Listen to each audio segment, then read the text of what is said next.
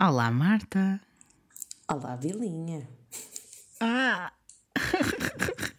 Quem está de volta? Quem é? Quem trouxe? Quem trouxe? Foi a Conga Doce.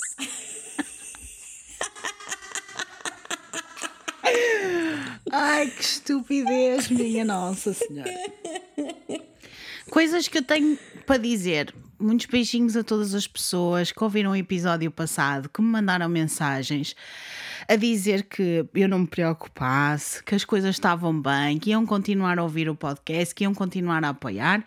Vocês são umas pessoas muito, muito lindas, muito, muito queridas e olha, tenho muita sorte, faço o que eu gosto e tenho pessoas que gostam de mim e daquilo que eu faço e que me apoiam muitíssimo e que são umas maravilhosas. Pronto. Eu tenho concordo, muita sorte. Concordo.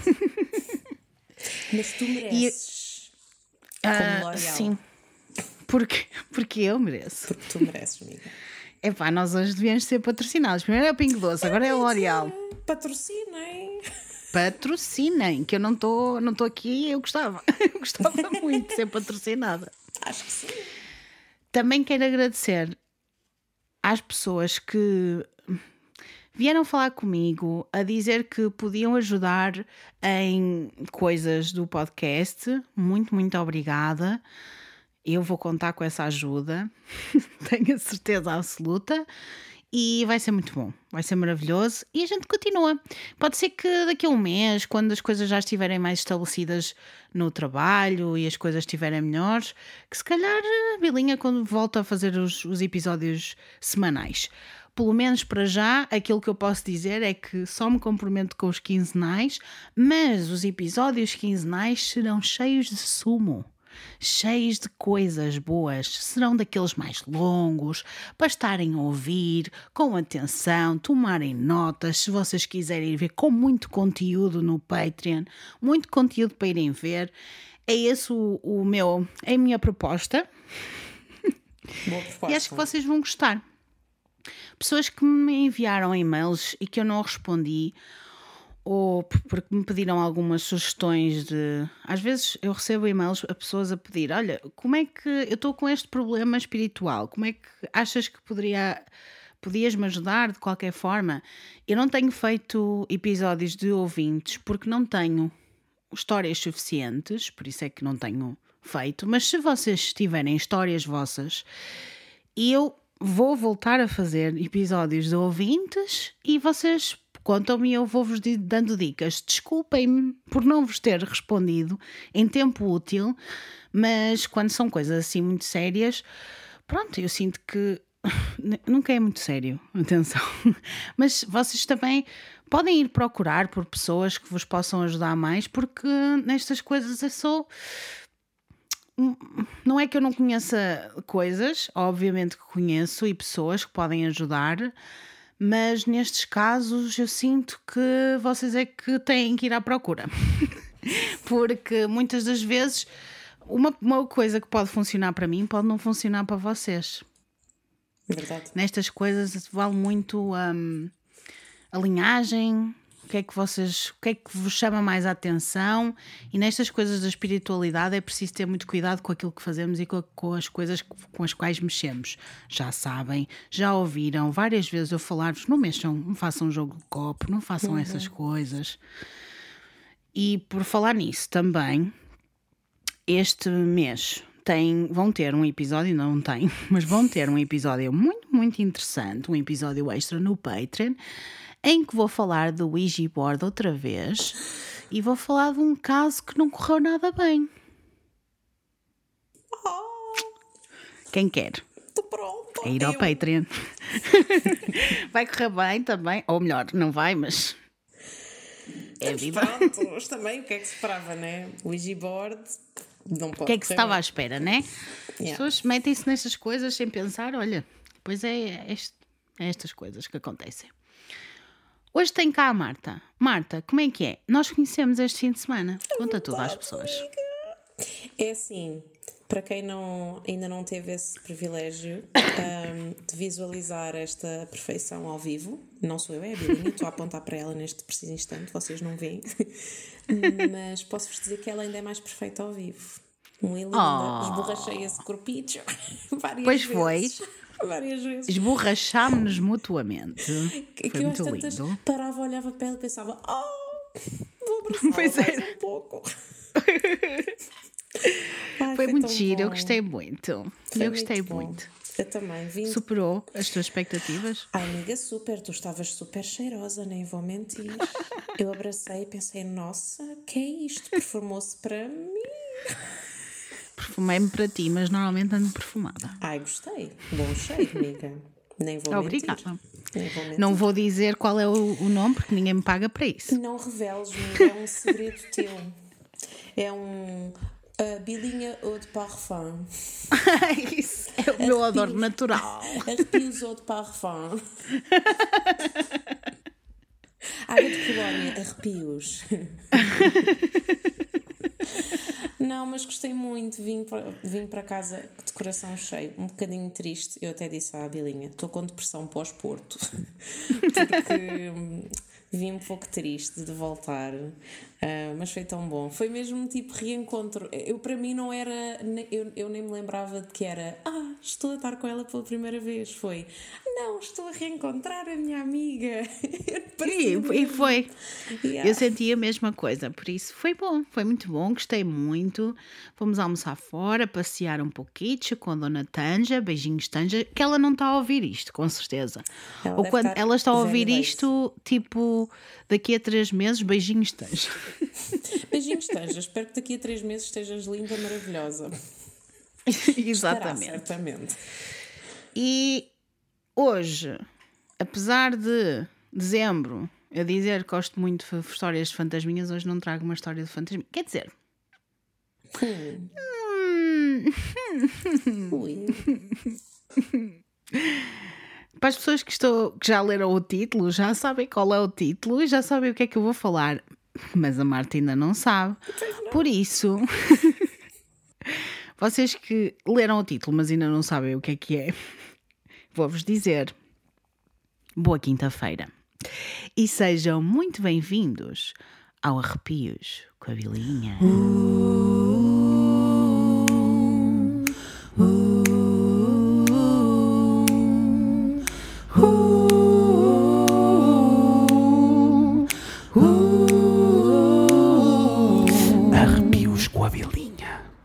com a Marta também. Com Gacé Fã para os amigos. Hoje, o que é que eu vos vou falar, pessoas bonitas? Vou-vos falar da Dorotea Puente. Dorotea Puente. Esse nome não é estranho. Não é estranho? Se calhar não, é. Se calhar não é. Se calhar já ouviste falar. A Doroteia.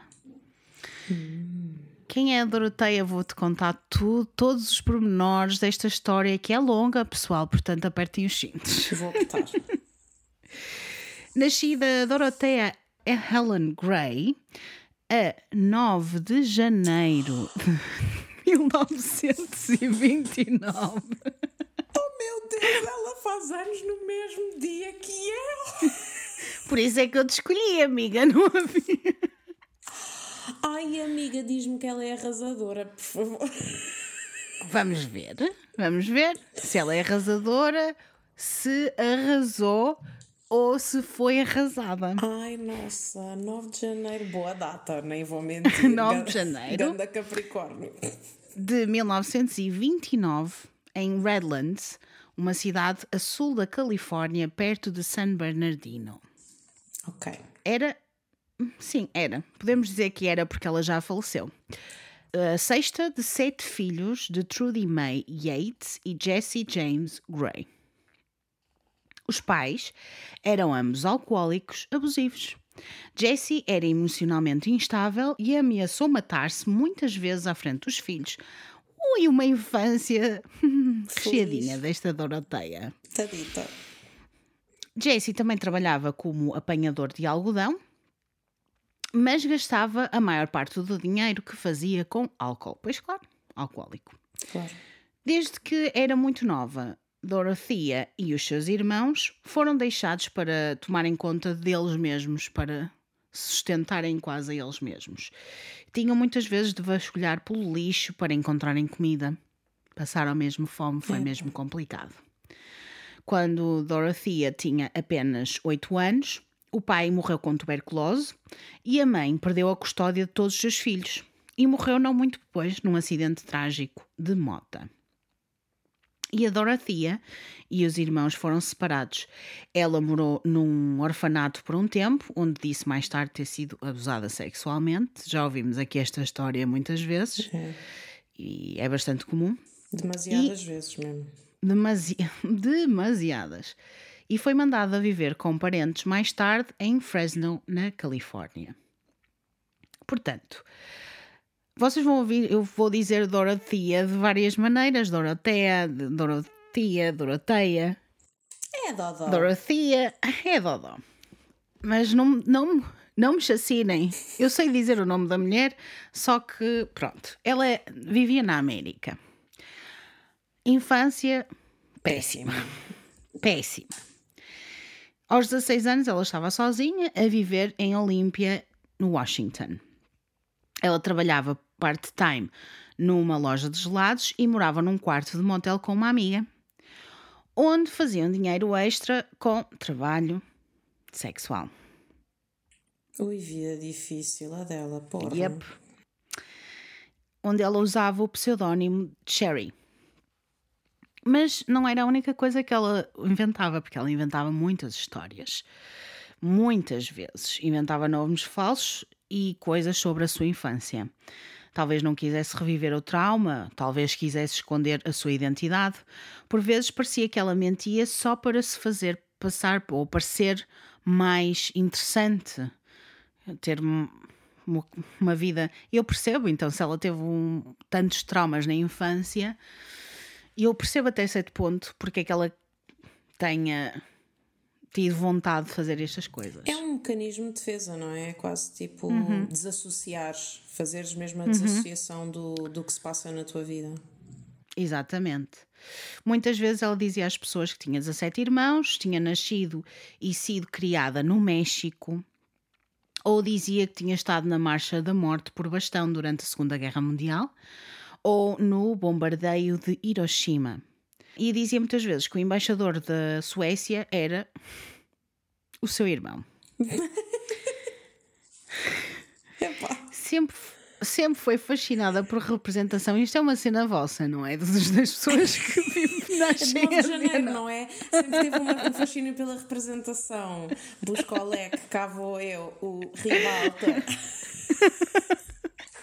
E às vezes dizia às pessoas que tinha estado em filmes como sendo a antagonista feminina. Ela achava que era tão boa que Pá, só percebo. podia ser. Também dizia que a atriz Rita Hayworth era uma amiga sua íntima. Por isso ela inventava muita coisa. Oh, Marta, amiga. isto não abona muito a teu favor. Amiga, assim, eu não invento, mas eu, eu não vou mentir que gosto de um bom. de fazer assim um bom. uma performance, mas não é uma performance dessas, tu sabes, é uma performance mais bailarina. É, Eu com vou o seu mais leque. tu vais, vais para o bailado com o leque, a dar a dar. O baile Ela dos gosta. cisnes, essas coisas. O baile dos cisnes. Exatamente. Agora, cá inventar personagens, não, amiga, isso não. Nem dizer pois. que sou prima de não sei quem, não. Não, ela, ela era irmã do embaixador da Suécia. Pá, sério que random. Completamente random. Hum, não é. hum, já lá chegamos. Ok. Enquanto ela estava em Washington, conheceu Fred McFall, de 22 anos. Ele era soldado, tinha acabado de voltar da Segunda Guerra Mundial. Ela, na altura, tinha 16 anos, mas apresentou-se como Cheryl A. Roselli, de 30 anos. What? para passar-se por mais velha. Eles casaram-se, eles apaixonaram-se, casaram-se em Reno em 1946, mas não demorou muito para Fred perceber que a sua nova noiva tinha mentido sobre a sua identidade. Apesar disto, nos dois anos seguintes tiveram duas filhas e mudaram-se para uma casa em Garnerville, no Nevada, para criar a família. Fred estava cada vez mais frustrado pelo gosto caro de Dorothea e a insatisfação com a sua vida como esposa e mãe. De acordo com Fred, Dorothea foi-se embora em 1948, pouco depois de terem a segunda filha. Ela foi para LA, onde engravidou de outro homem, teve um aborto espontâneo e quando voltou, o Fred diz que estava farto dela, estava farto de aturar e deixou-a. A mãe de Fred ficou com uma das filhas e a outra foi encaminhada para a adoção. É assim, já não estou a gostar da Doroteia, nem vou mentir, porque é assim. faz anos no mesmo dia que eu, correu bem. Hum. Pá, e agora esta traquitana toda já não estou a curtir, não, não. Eu acho que ainda vais gostar menos, mas isso sou eu. Pá, sério.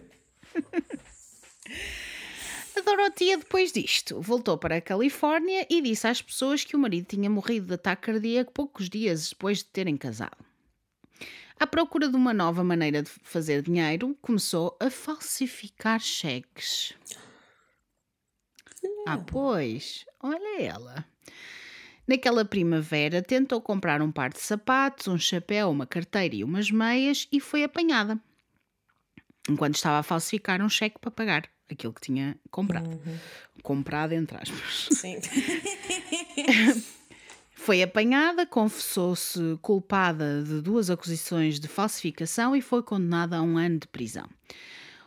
Depois teve uma liberdade condicional depois de servir quatro meses e imediatamente fugiu da cidade e quebrou a liberdade condicional e mudou-se para San Francisco.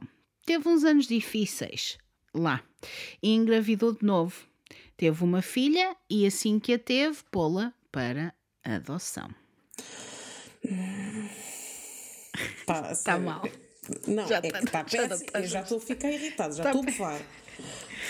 Calma, calma, que ainda vamos no início. Em 1952, ela casou-se com o seu segundo marido, um marinheiro mercante sueco. Oh. Percebeste onde é que ela foi buscar a sueco? chamado Axel Brand Johansson. O casamento foi muito difícil desde o início. Axel não gostava que Dorothea passasse tanto tempo a beber álcool e a jogar. Hum. Nesta altura tinha um novo apelido, ela. Saía e era conhecida por Teia Single Ala Neyarda, uma egípcia israelense muçulmana. What? Se vocês virem a fotografia da senhora. Não, não, não bate certo. Não bate certo. Não bate, não bate certo. Mas pronto, olha, não sei. Ela era conhecida. muçulmana. Mas o que é que lhe deu uhum. para ela inventar essa misturada? É que imagina. Não sei a mentira já é má. Mas se ela dissesse só, pronto, sou egípcia, se calhar a coisa ainda passava ali nas, nos pingos da chuva. Agora, essa misturada toda, tipo. É uma misturada muito grande, mas pronto, eu não sei, era mais uma vez para não passar. Uh, para passar despercebida, para não ser encontrada, para ninguém desconfiar dela, porque é que ela andava a fazer, não sabemos. O Axel viajava muito para trabalhar Enquanto ele estava fora, Dorothea trazia homens para casa frequentemente. Os vizinhos repararam em táxis a trazer estranhos a todas as horas do dia ou da noite. Por vezes, Axel voltava à casa de uma viagem longa para encontrar um homem estranho a viver na sua casa, o que levava inevitavelmente a uma discussão violenta. Ele e Dorothea continuaram o seu relacionamento tumultuoso por anos, separando-se e voltando a viver juntos várias vezes. Credo. Está ótimo isto, não está? Está é assim, ótimo. Assim, até agora, para mim, o que eu já retive foi ela sai mesmo aos paizinhos de onde veio, cruzes credo. Pois é. O álcool, as crianças na adoção, o caraças, uhum. está tudo mesmo. Os tipo... pais nem sequer pensaram nessa parte, não é? Pois, verdade. Porque muitas vezes eles tinham abonos por terem tantos filhos. Claro. Yeah. E nós estamos a falar disto e isto é lá longe, mas acreditem que acontece aqui em Portugal Bem também. Bem perto. Acredito. Muitas sim. vezes eu não sei se já falei aqui, se não falei, mas eu tive a fazer um curso uma altura para Comissão de Proteção de Jovens, de Crianças e Jovens em Risco, e foi para, agora não me estou a lembrar, perto de Rezende, tipo interior uhum. de Portugal, e vi lá casos que as pessoas nem têm noção. As pessoas pois. não fazem ideia das coisas que acontecem neste interior esquecido e ostracizado, como dizia o outro. Mesmo. Yeah. Porque há tanta coisa, tipo, ouvi histórias. Uma das histórias que eu ouvi era um homem que vinha ao Porto, que aquilo não fica muito longe do Porto, vinha ao Porto à prostituição, fazia questão de não usar preservativo por várias razões. E quando voltou, tipo, a mulher dele ficou com SIDA, uhum. não é?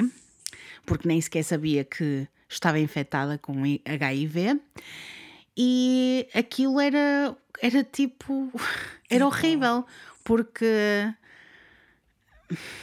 Era mesmo horrível. Ela, para se vingar dele, acabava por se vingar nos filhos. E os filhos eram retirados da família over and over and over, porque pá, isto, isto há casos horríveis. As pessoas nem fazem ideia da quantidade de casos assim, estapafúrdios que nós ouvimos e que eu falo às vezes aqui de coisas que estão tão lá distantes, mas não são assim tão distantes. É verdade. Às vezes estão, estão mesmo aqui ao nosso lado, tá? O nosso vizinho do lado tem uma história horrível, mesmo ao nosso lado. É. E, e, pronto, infelizmente eu não quero vos trazer isto na por cima, isto está quase, está na véspera, está a sair na véspera da véspera de Natal.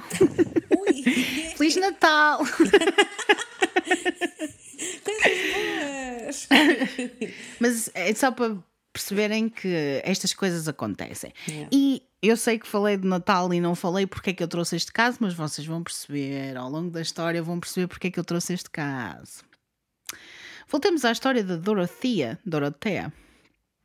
Em 1960, ela foi presa num bordel em Sacramento, por um polícia disfarçado. Alguns relatos dizem que ela tinha uma firma de contabilidade como uma fachada para o bordel. Outros dizem que ela estava apenas a trabalhar no bordel quando foi presa. Era só uma empregada, não tinha nada a ver com a organização daquele uhum. sítio. Ela disse à polícia que só tinha ido visitar um amigo, mas eles não acreditaram e ela foi sentenciada a 90 dias na prisão. Depois de ter sido libertada, foi presa novamente por vadiagem. Uh, eu não sei como é. Eles dizem uh, o termo em inglês uh, e depois não há tradução para, para português. Mas é tipo andar na rua. Okay. Se eles souberem que tem um, é assim meio, uma atividade meio suspeita, elas andam no, na rua e andam de uma forma. andam vestidos de uma forma provocatória, etc. Uhum. É isso. E ela foi presa novamente, quase imediatamente, e passou no, novamente 90 dias presa. Em 1961, Axel internou-a no DeWitt State Hospital para uma avaliação psicológica. Dizia que não a conseguia controlar porque ela bebia demais e ela tinha tentado suicidar-se muitas vezes. No hospital, o psiquiatra disse que ela era mentirosa patológica com uma personalidade instável. Bate certo. Vocês lembram-se do episódio exatamente que eu tive com a Marta sobre. ah, o último episódio que tu tiveste cá sobre o, o Asylum. O, sim, sim, sim, sim. Ai, como é que era? A quantidade. Lunatic... É, sim, sim. Trans, Translegany. Trans, Translegany, yeah, yeah. Vocês lembram-se das pessoas internarem as, as, outras pessoas? Isto já foi muito mais tarde, atenção, isto uhum, foi em 1961, sim. mas ainda assim. E os maridos internavam as mulheres porque elas eram instáveis. Eu não estou a dizer que ela não bebia, pelo contrário. Tem, existem muitas provas de que ela realmente era alcoólica e tinha assim uma personalidade instável. Mas mesmo assim, mesmo assim, não é havia, um bocadinho longe, né? Não havia necessidade. Não havia. Depois dela ter alta, encontrou um trabalho legítimo como auxiliar de enfermagem a cuidar de idosos e pessoas com deficiência nas suas casas. Ok. Em 1966, a Dorothea e o Axel finalmente divorciaram-se. Usando um pseudónimo como último nome do seu marido, começou a administrar, pensões como Sharon Johansson. Ou seja, deixou de se Sim. chamar Dorothea, mas, usava manteve o último nome. Apresentava-se como cristã devota e cuidadora comprometida de mulheres pobres e vítimas de violência doméstica. Portanto, parecia que ela Era uma pessoa tinha nova. mudado de vida. Pois. É verdade. Tinha-se dedicado a uma coisa nova, Uma boa não causa. sabemos. Sim. Uma boa causa. Ela tinha estado a trabalhar com idosos, com pessoas com deficiência, depois já era mulheres eh, pobres, vítimas de violência doméstica, etc. Mas eu sinto que a Doroteia deve ter aí um salérozinho para meter agora. Será? Vamos ver. Em 1968, ela tinha aberto a sua própria casa de recuperação para viciados em recuperação. Exatamente. Que se chamava Samaritans. Vocês forem ver Samaritans na internet, o que há mais é instituições de solidariedade e caridade e essas coisas todas chamadas Samaritans. E ela começou a fazer esta própria casa de recuperação e acabou por a deixar com uma dívida de 10 mil dólares. Cerca da mesma altura, conheceu o seu próximo marido, Roberto Puente, que era 19 anos mais novo do que ela. Uhum. Casaram-se na cidade do México em 1968. Dorothea tinha 39 anos e o Roberto tinha 21. Ai, Sugar Mama. Sugar Mama. cougar. É uma cougar. É uma cougar, sim, sim, estou a sentir. Já estou a gostar um bocadinho mais dela. A vertente cougar é mais interessante. é mais interessante.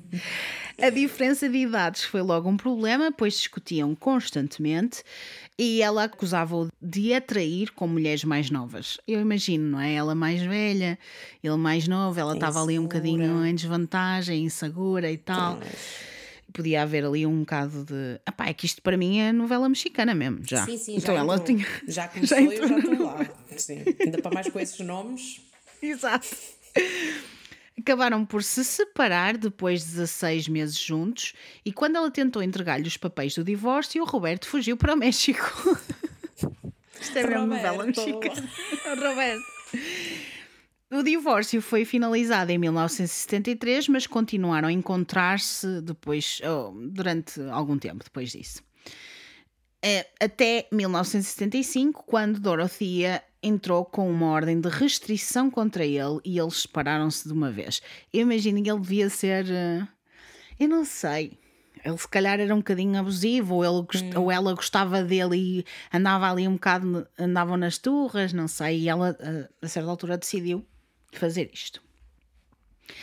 Mas novamente sozinha, Dorothea fez o próximo grande movimento da sua carreira. Assumiu uma casa de cuidados ou repouso de saúde de 3 andares e 16 quartos na 2100 F Street, em Sacramento, na Califórnia. A sua reputação com os inquilinos variava muito. Alguns dizem que ela era gentil e generosa, que cuidava bem deles, que fazia muitas refeições caseiras para eles por dia. Outros diziam que ela era avarenta com a comida e outros suprimentos e alegavam que ela abria correspondência e até roubava o dinheiro deles. Olha a marota. Marota! Dorothea, no meio disto tudo, casou-se com um dos seus inquilinos em 1976, o quarto marido, Porra. o Pedro Ángel Montalvo, um alcoólatra violento. Epá, está aí tudo errado. Isso é a receita para o pior bolo de sempre. É um desastre em forma de pessoa. Casal. Exatamente. E ele ficava muito irritado com os hábitos de consumo de Dorothea. Ele dizia que ela queria usar um par de meias calças novas de cada vez. Todos os dias. Amiga. Imagina, nesta altura, nesta altura, Pois, Imagina. Mas é assim, ela é Capricórnio. Os Capricórnios dizem, dizem por aí, eu não sei, não, não faço ideia, mas dizem que eles gostam de luxo. Ai, gostam de luxo. Tu estás a ver, então tu também usas meias calças Não, novas amiga, eu todos os não, dias. por amor de Deus. A pessoa, a pessoa aqui gosta de luxo, mas é pobre, então aceita só. É luxo e conforto. Tá, Co- sim, ela só queria conforto. Se, se calhar ela não se sentia bem a usar a meia calça usada. Ai, oh, amiga, mas era só lavar, pelo amor de Deus. Pôr ali um Ela não queria lavar, queria deitar fora. Alguns relatos dizem que ele a deixou apenas uma semana depois, outros dizem que ele ficou por alguns meses mais. Mas quando Pedro saiu do caminho, a Doroteia começou a passar mais e mais tempo em bares locais. Era uma mulher com boa aparência, como qualquer Capricórnio nascido a Ai, 9 claro, de janeiro. Em 9 de janeiro, então, são sempre lindas, perfeitas, maravilhosas. E usava sempre roupas caras e de marca. Não tinha problemas em atrair homens. Usava o seu charme natural para obter informações deles, direcionada para aqueles que tinham as pensões mais generosas. Claro, ela estava. Ela, Estava não é ali. burra, não. Não, não, Burra, não. com o olho gordo. Exato. Em 1978, ela foi apanhada a falsificar cheques novamente. Te- Teve 34 acusações de fraude Eish. E na altura foi avaliada por um psiquiatra que a diagnosticou com esquizofrenia. Eu tenho muitas questões em relação a este, a este diagnóstico, mas vamos que vamos. Vamos que vamos, porque iremos falar sobre isto com certeza mais à frente, porque eu sei, que eu fiz anotamentos, anotações para este, este episódio e sei perfeitamente que iremos falar sobre isto mais à Ok. frente. Ela foi sentenciada a 5 anos de liberdade condicional e aconselhamento judicial. Foi-lhe ordenado que pagasse 4 mil dólares na altura, o que era muito dinheiro. Credo. Nossa Senhora. Muito dinheiro. Em 1981, ela alugou um apartamento no andar de cima da 1426 F Street, no centro de Sacramento. Isto era uma pensão que pertencia a Ricardo Ortorico, que não sabia que Doroteia estava em liberdade condicional ou qualquer coisa sobre a sua história criminal ou o seu passado. Não sabia de nada. Ui. Na primavera seguinte, portanto já em 1982, a sua amiga e sócia Ruth Monroe, de 61 anos, mudou-se com ela para este apartamento. O marido de Ruth era doente terminal e vivia no Veterans uh, Administration Hospital. As duas mulheres tinham começado um negócio juntas, a gerir um refeitório e decidiram que fazia sentido elas viverem juntas também. Então, em abril de 1982, Ruth trouxe todas as suas roupas e posses e 6 mil dólares em dinheiro para lá e mudou-se para o andar de cima com Dorotea. Escreveu ao seu marido a dizer quão entusiasmada estava em relação ao negócio e que tinha muita esperança que tivessem um futuro brilhante. Duas semanas depois, Ruth estava no salão de beleza e encontrou uma amiga. Enquanto elas conversavam, ela disse abruptamente: I feel like I'm going to die. Ai. Eu sinto que vou morrer. Pois. A amiga ficou muito surpreendida e perguntou-lhe porquê. Pensou que ela talvez se tivesse sentido mal disposta, mas tudo que Ruth podia dizer era que não sabia. Estou a sentir Tá aqui um sus. suspense. Tá, tá, tá, tá, tá, tá. 17 dias depois de se mudar com Dorothea, Ruth foi encontrada morta. Tinha tido uma overdose com Tylenol e codeína. Dorothea disse à polícia que a sua amiga tinha estado terrivelmente deprimida ultimamente, porque o seu marido era doente terminal. O médico legista não tinha razões para acreditar que alguém tinha morto Ruth e disse, alegou que era suicídio. Um mês depois, a polícia voltou ao apartamento de Dorotea com um mandado, de prisão. Quatro homens tinham-na acusado dela lhes ter dado drogas e depois os assaltado. Eu vou-vos contar a história Mas de um a deles. polícia não juntou um 2 mais 2? Não. Porquê? Pois. Porquê é que achas que eles iam fazer isso? Porque é a polícia. A que né? propósito? Exato. Nós não temos. Nós, não, quer dizer, eram, era- se há novidades para eu contar, eu Não. digo assim: olha, uma novidade, fizeram um bom serviço. Neste caso, não há novidades. Pronto, já não. percebi. Um dos homens que a acusou era Malcolm Mackenzie, de 74 anos. Diz que conheceu Dorothea num bar chamado Zebra Club.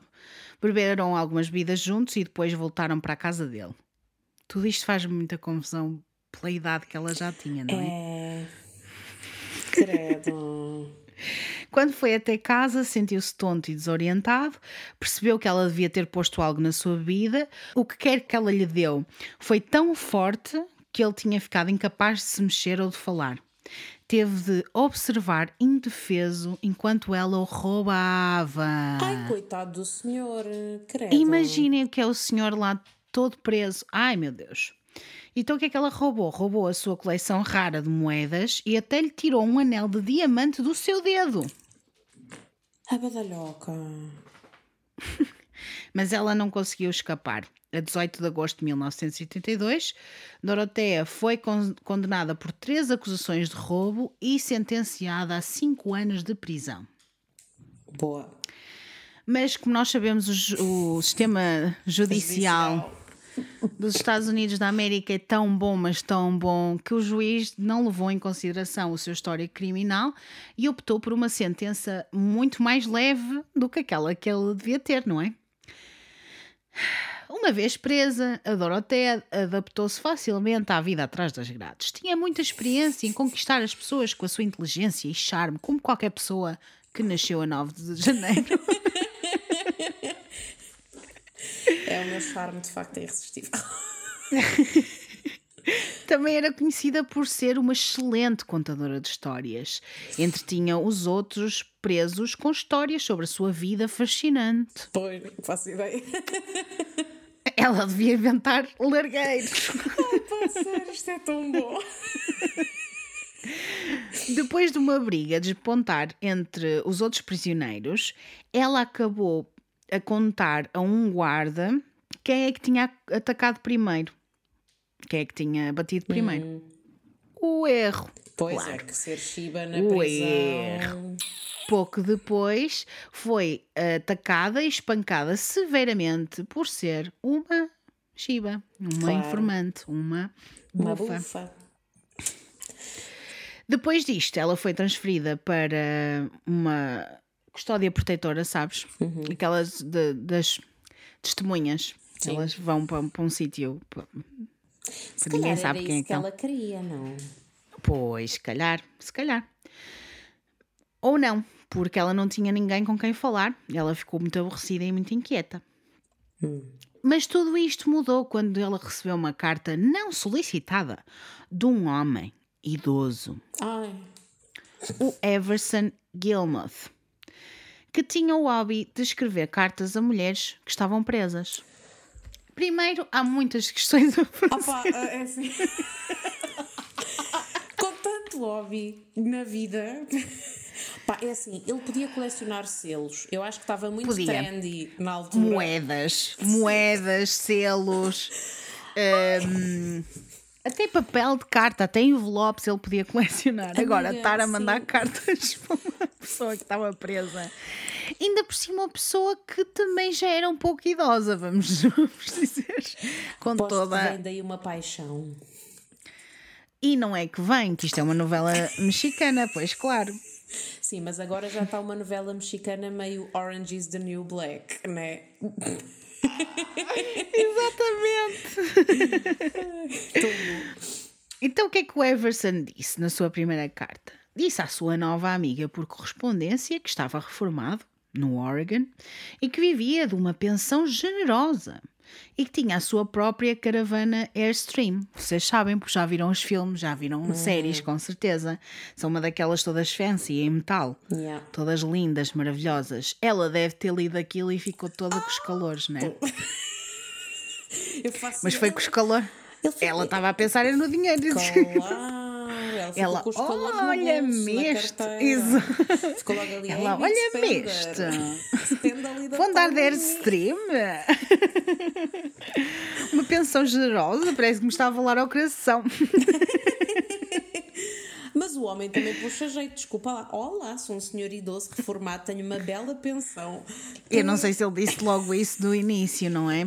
Até porque ela não era mal parecida. Pois. Não era. E então ele deve ter visto: olha, vou falar com ela. Claro que isto, como a Marta estava a dizer e com muita razão, acabou em relacionamento íntimo. Eles começaram a ter um relacionamento íntimo por meio de cartas. O Everson apaixonou-se completamente. Dorothea tinha sido novamente diagnosticada com esquizofrenia por um psicólogo estadual que notou que ela parecia ser incapaz de sentir remorso ou arrependimento. Isso não é esquizofrenia, Pois mas não, mas está tudo. Só que não está tudo. Está tudo. E que ela deveria ser seguida atentamente. Mas claro que isto não foi o suficiente para mantê-la presa. Foi libertada a 5 de setembro de 1985, apenas 3 anos da sua sentença de 5. É assim, eu já estou feliz por não ter sido 2 de 5. Entre 3 Sim. e 2. Pronto, já estou um Já não é bocadinho mau. melhor. Eu pensei, juro-te que eu pensei que ia ser menos, portanto.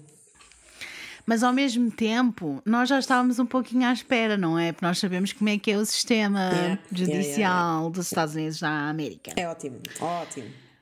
No dia da sua libertação, da sua soltura, Everson estava lá, à espera para a levar para casa, no seu Ford vermelho brilhante, daqueles carros mesmo XPTO todos giros. Uau. O seu ex-proprietário, o seu ex-senhorio, Ricardo Hortorreca, deu-lhe as boas-vindas ao apartamento do andar de cima, na 1426 F Street, em Sacramento. O Everson rapidamente mudou-se com ela e rapidamente o casal estava noivo, a planear o casamento. Ele escreveu à sua irmã para lhe contar as boas notícias e emocionou-se quando falava da sua futura noiva. Ai, credo. não estou bem. Na altura, o, o Ricardo ofereceu-se para alugar a casa inteira ao casal por apenas 600 dólares por mês, que na altura era algum, mas não era nada de especial para aquilo que era. Depois, quem está no Patreon vai ver a casucha. E Dorotia assim podia ter os seus inquilinos e uma pensão novamente. Olha que maravilha. Ora, há aqui um pequeno pormenorzinho, claro. As condições da sua liberdade condicional era de manter distância dos idosos e não trabalhar ou voluntariar-se com eles em nenhum caso, bem como nunca lidar com cheques do governo emitidos para outras pessoas. Mas o Ricardo não sabia nada disto, não é? Ele não fazia ideia porque nem sequer foi investigar. É assim, pessoal. Não só vocês aprenderam no, no episódio passado que quando se vão mudar para uma casa têm que ver se ela é assombrada ou não como também se vão alugar alguma casa, investiguem as pessoas que estão lá a viver, quem são os senhorios, quem não são, quem são os vizinhos. Quando vão mudar-se para uma casa nova, visitem em diferentes horas do dia para ver quem é que está, quem é que não está, como é que são as pessoas. É muito importante para ver tudo como é que é. Yeah. Yeah. Mas se vocês têm uma casa e estão a alugar a alguém, por favor, investiguem também o passado dessa pessoa. Ninguém quer alugar uma casa a uma pessoa. Não sabemos quem é nem de onde vem. Esta pessoa, ainda por cima, ele alugou uma pensão. Ela ele sabia que ela ia obter Qual era o rendimentos. objetivo dela com a pensão? Yeah. Sim. My God, não é o mínimo. Vou, Era o vou mínimo, investigar sim, o mínimos passado. olímpicos. Yeah. Everson, no entanto, não hesitou em adicionar Doroteia à sua conta e começar a fazer pagamentos eh, mensais. Arrendaram os quartos e tinham um andar inteiro para eles. O andar de cima era deles e o de baixo era para os inquilinos. Doroteia, ou Doroteia, ou Dorothea, começou logo a fazer mudanças à casa e à propriedade, zelou pelo jardim e era muito protetora com a relva. Não deixava que ninguém a pisasse ou ficasse muito perto do jardim e gritava obscenidades se não se fossem embora. Porra, Estás a ver mesmo aquela velha chata? Aquela velha Aquela ranzinza. Ran- Eu sei que tu adoras velhas. Ai não, amiga, não adoro nada. Fogo. O que é que achas que eu te trouxe este caso? Não era só porque ela tinha. Pensei que era só por dia 9 de janeiro. Não era só porque ela nasceu a dia Ai, 9 de janeiro. velha Tem outros pormenores. Tem outros pormenores que são extremamente interessantes. E eu vou-te já contar. Ai, conta. Meses depois, em novembro de 1985, ela contratou um faz-tudo chamado Ismael Flores para instalar painéis de madeira. Em vez dela pagar pelo trabalho, ela ofereceu-se para vender a carrinha do seu noivo por apenas 800 dólares. Disse que Everson estava em LA e não precisava mais da carrinha. Estão a ver aquela carrinha fora de vermelho brilhante? Ai. Caríssimo. Uma coisa que na altura estava super na moda. Bonito, bem cuidado, não sei o quê. Aquilo não era 800 dólares. Não. O Ismael concordou, a pensar que estava a conseguir um bom negócio. Mas Doroteia perdeu-lhe mais um pequeno favor. Precisava que ele lhe construísse uma caixa de armazenamento para guardar uns livros velhos e outras coisas que ela tinha lá em casa. E ele concordou, sim, em ajudá-la. Ela deu-lhe as dimensões muito específicas. Era 6 pés, ou seja, 1,80m, por 3 pés, ou seja, 91 centímetros, e 2 pés de profundidade, ou seja, 60 centímetros de profundidade. Isso é um O que é que caixão. vos parece isto? Isso é um caixão. Isso é para, isso é para meter lá o, o isso é para meter lá o Everson. Eu tenho a certeza. Ai, foda-se. Puta. O Ismael con- construiu esta caixa e entregou-a, como prometido. A Doroteia pediu-lhe para ele voltar no dia seguinte para ajudar a movê-la para uma unidade de armazenamento, para um tipo um armazém. Quando ele voltou, a caixa estava cheia, porque estava pesada. E a tampa estava fechada a pregos. Ele pôs esta caixa na carrinha e ele e a Doroteia foram até ao dito armazém. No caminho para lá, ela pediu para ele parar numa tipo lixeira, daquelas tipo a céu aberto, que ninguém. não é bem oficial, ao lado de uma autoestrada. E disse que tinha mudado de ideias quanto a manter as coisas que tinha posto na caixa. E para ele mandar a caixa para o rio. O Ismael ficou muito confuso com este pedido, mas a Doroteia insistiu que era só lixo e por isso ele cumpriu o prometido. Lá pegou na caixa e mandou para o rio. E a Doroteia, no meio disto tudo, continua a dizer que o Everson estava em LA. Escreveu cartas à família dele a dizer que ele não tinha mantido contacto com eles porque estava muito doente. E, entretanto, ela continuava a ter a sua pensão e novos inquilinos a entrar. Ai meu Deus. Ser. A 1, a 1 de janeiro de 1986, menos de dois meses depois de terem despejado a caixa no rio, dois pescadores estavam no rio quando sentiram um cheiro horrível. Horrendo. Meio submergida na, na água, viram uma caixa grande de madeira que era a origem daquele cheiro tão péssimo. Parecia-se demasiado com um caixão. Por isso, o que é que eles fazem? Chamam a polícia. A polícia chegou lá e encontraram um corpo em decomposição de um homem em roupa interior e com um relógio. O corpo estava enrolado num lençol branco, seguro com fita isolante preta, aquela fita cola preta grossa. Yeah. Estava em decomposição tal que tinha passado o ponto de identificação. E então ele foi listado como John Doe, ou desconhecido. Um pequeno pormenor, que vou já deixar aqui o pequeno spoiler alert. Passaram três anos até os investigadores finalmente identificarem o homem como Everson Theodore, Só Gilmore. três anos depois. de Bom, mas 77 vá lá. anos. Ao menos. Vá lá, olha, foi tarde, mas foi. Amiga, eu já estou por tudo, porque é assim, a expectativa da polícia já está baixa, portanto, conseguiram qualquer coisa, já não é mau. já não é mau. No início, ou muito perto do início do ano de 1986, uma assistente social chamada Peggy Nickerson tinha ouvido da reputação de Dorothea como cuidadora da comunidade, que estava disposta a albergar inquilinos difíceis, incluindo pessoas com deficiências severas ou doenças mentais.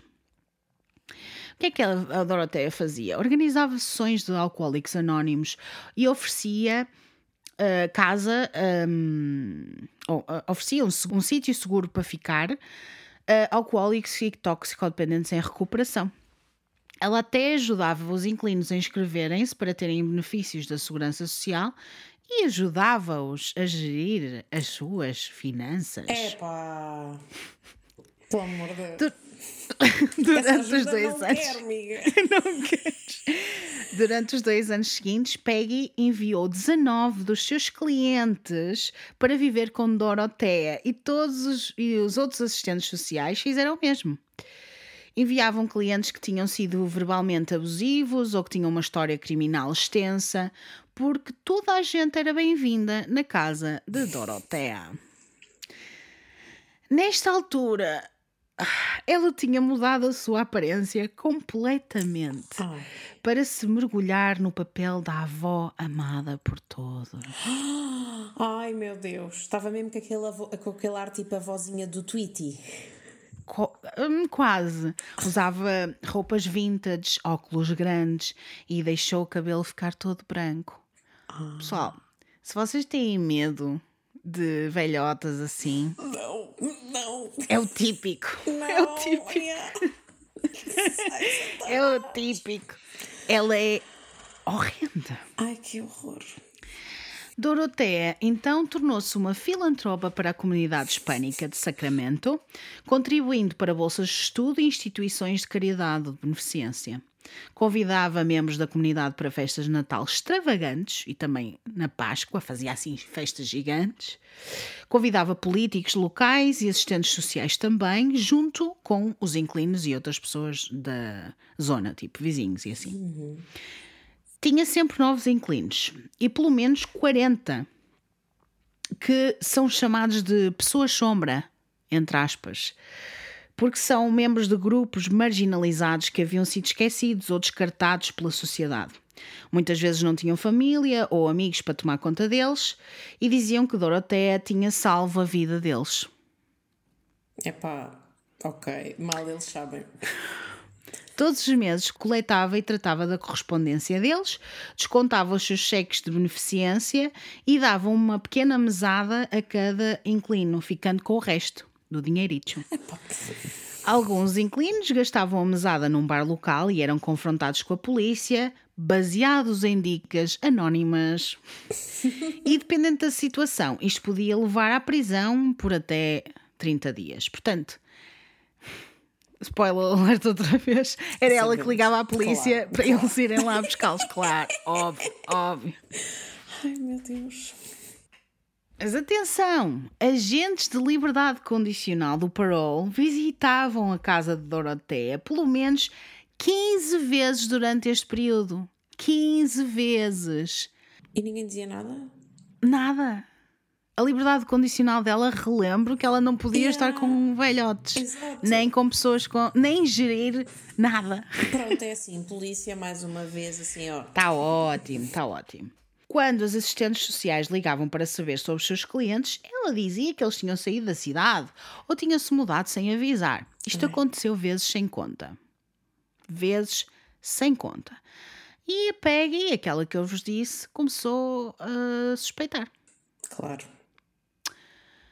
Uma inclina de 77 anos, a Betty Palmer, saiu para uma consulta a 19 de agosto de 1986 e nunca voltou. Poucas semanas depois, Doroteia coletou o cheque de beneficiário, Uhum, aqueles chequezinhos. sim. Outra coisa muito curiosa, a fevereiro de 1987, Leon Carpenter, de 78 anos, foi enviada para a casa de Doroteia depois de ter sido libertada do hospital. Foi-lhe dito que ela poderia dormir no sofá até ter um quarto disponível, mas ela desapareceu muito antes de ter o seu próprio quarto. Ui. Outra coisa muito interessante, em julho de 1987, James Gallup, de 60 anos, foi liberto do hospital e para os cuidados de Dorothea. Tinha sobrevivido a um ataque cardíaco e passado meses no hospital a recuperar de uma cirurgia para remover um tumor cerebral. A inclina Carol Durning ouviu uma discussão entre Dorothea e James. Dorothea estava a insistir que tinha que lidar com as suas finanças para que ele pudesse focar em recuperar-se, mas o James recusou-se. Mais tarde disse a Carol que estava cansado das drogas que a Dorothea o obrigava a tomar. Oh. Pouco depois, desapareceu e a Carol nunca mais o viu. Mas, oh, amiga. tu, tu... Espera que ainda tenho mais histórias para te contar. Ok, vem, vem. Vem, vem. Outra história muito interessante. Em outubro de 1987, Vera Faye Martin, de 64 anos, mudou-se para a casa de Dorothea. Em pouco tempo, seu quarto estava vazio e ela não estava em lado nenhum. Em fevereiro de 1988, Dorothea foi visitada por uma jovem conselheira de divulgação dos Volunteers of America, a Judy Moyes. Ela estava à procura de um alojamento adequado para um imigrante legal que se tinha mudado para os Estados Unidos com a sua mãe e a irmã em 1962, portanto, 20 e tal anos antes. Uhum. Era conhecido na comunidade local como Bert Montoya e era muitas vezes visto na rua a resmungar para ele mesmo em espanhol ou até falar com árvores. Ok. Era excêntrico e tinha algumas deficiências intelectuais, mas ele não bebia ou usava drogas. Judy descobriu que o seu nome completo legal era Álvaro José Rafael González Montoya e tinha direito a cheques de benefícios. Por quase um ano, Judy tinha-o ajudado a rastrear a sua identidade oficial e o número de segurança social para começar a receber os seus benefícios. Outro conselheiro tinha recomendado a casa de Dorothea como uma opção para Bert. Então, a 1 de fevereiro de 1988, Judy foi visitar esta casa, esta pensão, com um amigo. Foram recebidos por uma velhinha gentil, Ai. de cabelos brancos e sem dentes. Ai, não, não, não, não, não, não, não. sem dentes, não. É assim, espero que tenha sido a Ali ir lá buscá-los. Ai, amava. Ai, que horror. A Dorotea pediu desculpa por, eh, pela sua aparência e explicou que tinha encomendado novas dentaduras que não haviam chegado ainda. Ai, que horror! Imagina tu seres recebido, recebida por uma velha sem dentes. Feliz Natal, amiga. Não. A casa vitoriana azul e branca de dois andares estava um bocadinho desarrumada lá dentro cheia de bugigangas aleatórias, bonecas de porcelana e rendas a cobrir todas as prateleiras e as mesas. Mas tudo estava limpo e bem cuidado, e a casa ficava numa rua calma, com muitas árvores e tinha um lindo jardim.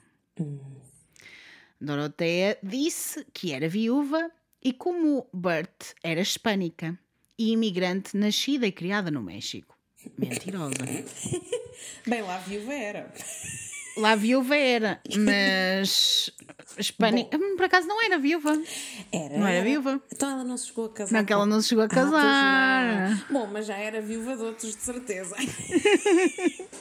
uh, para eles, para a Judy e para a pessoa que foi com ela, parecia o local perfeito para Bert. Por isso, a Judy tratou de todos os preparativos e o Bert mudou-se para a casa de Dorothea dois dias depois. Teria de esperar algumas semanas para receber o primeiro cheque. E nesse interim, Doroteia pagou por todas as suas despesas, comprou roupas novas para ele e certificou-se que ele estava bem alimentado e a tomar o seu medicamento antipsicótico. Não demorou muito para ele deixar de resmungar e começar a usar frases completas. Doroteia levava-o com ela para, tipo, sair para o acostumar a estar perto de pessoas. Não demorou muito também para que ele começasse a tratá-la como mama. Ai, não. Ai, não. É que eu estou a imaginar a imagem dela sem dentes e tudo. Ai, não, mama, não. Que horror.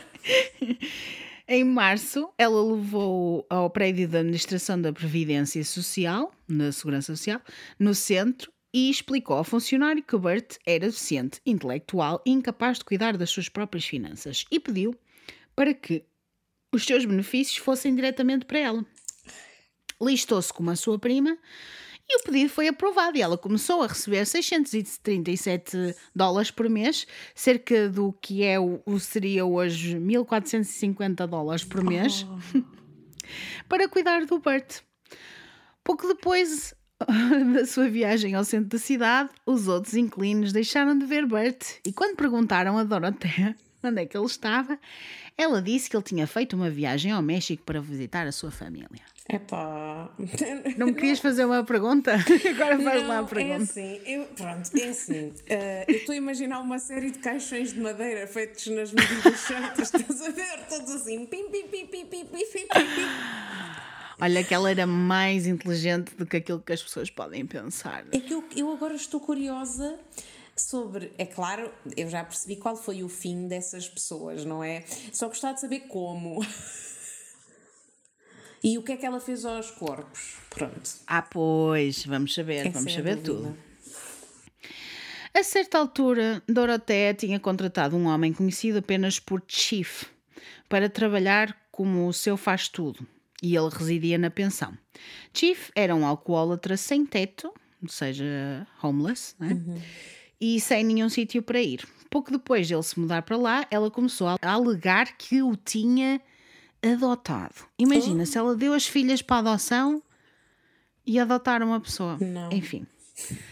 Todos na vizinhança conheciam Chief e estavam felizes por ele ter encontrado um bom lugar para ficar.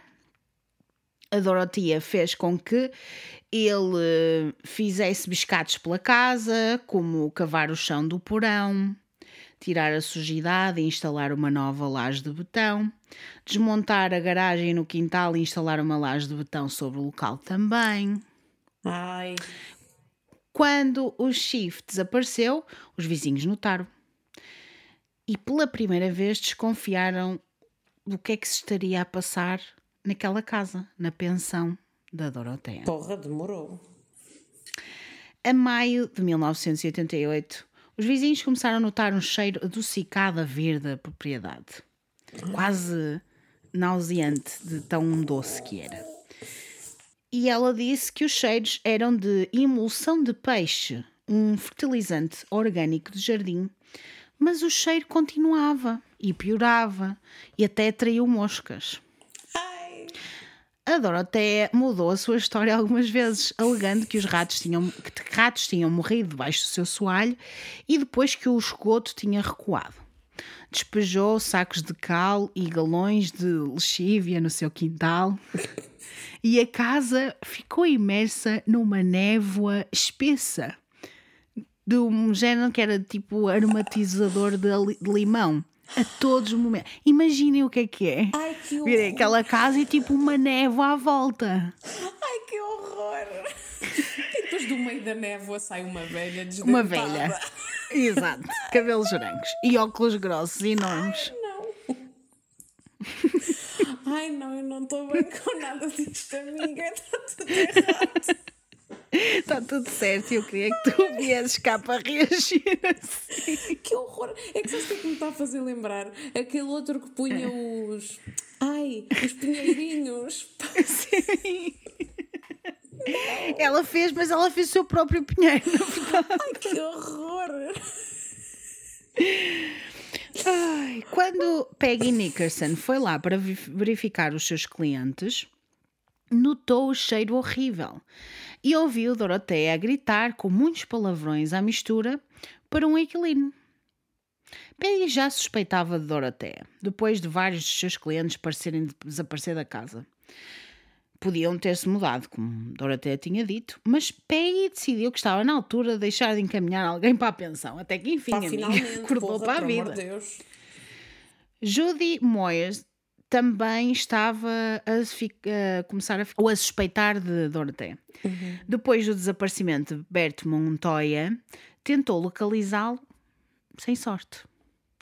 Dorothea pagou a outro inclino, Donald Anthony, para ligar a Judy para se passar pelo cunhado de Bert e dizer-lhe que ele se tinha mudado para outro estado.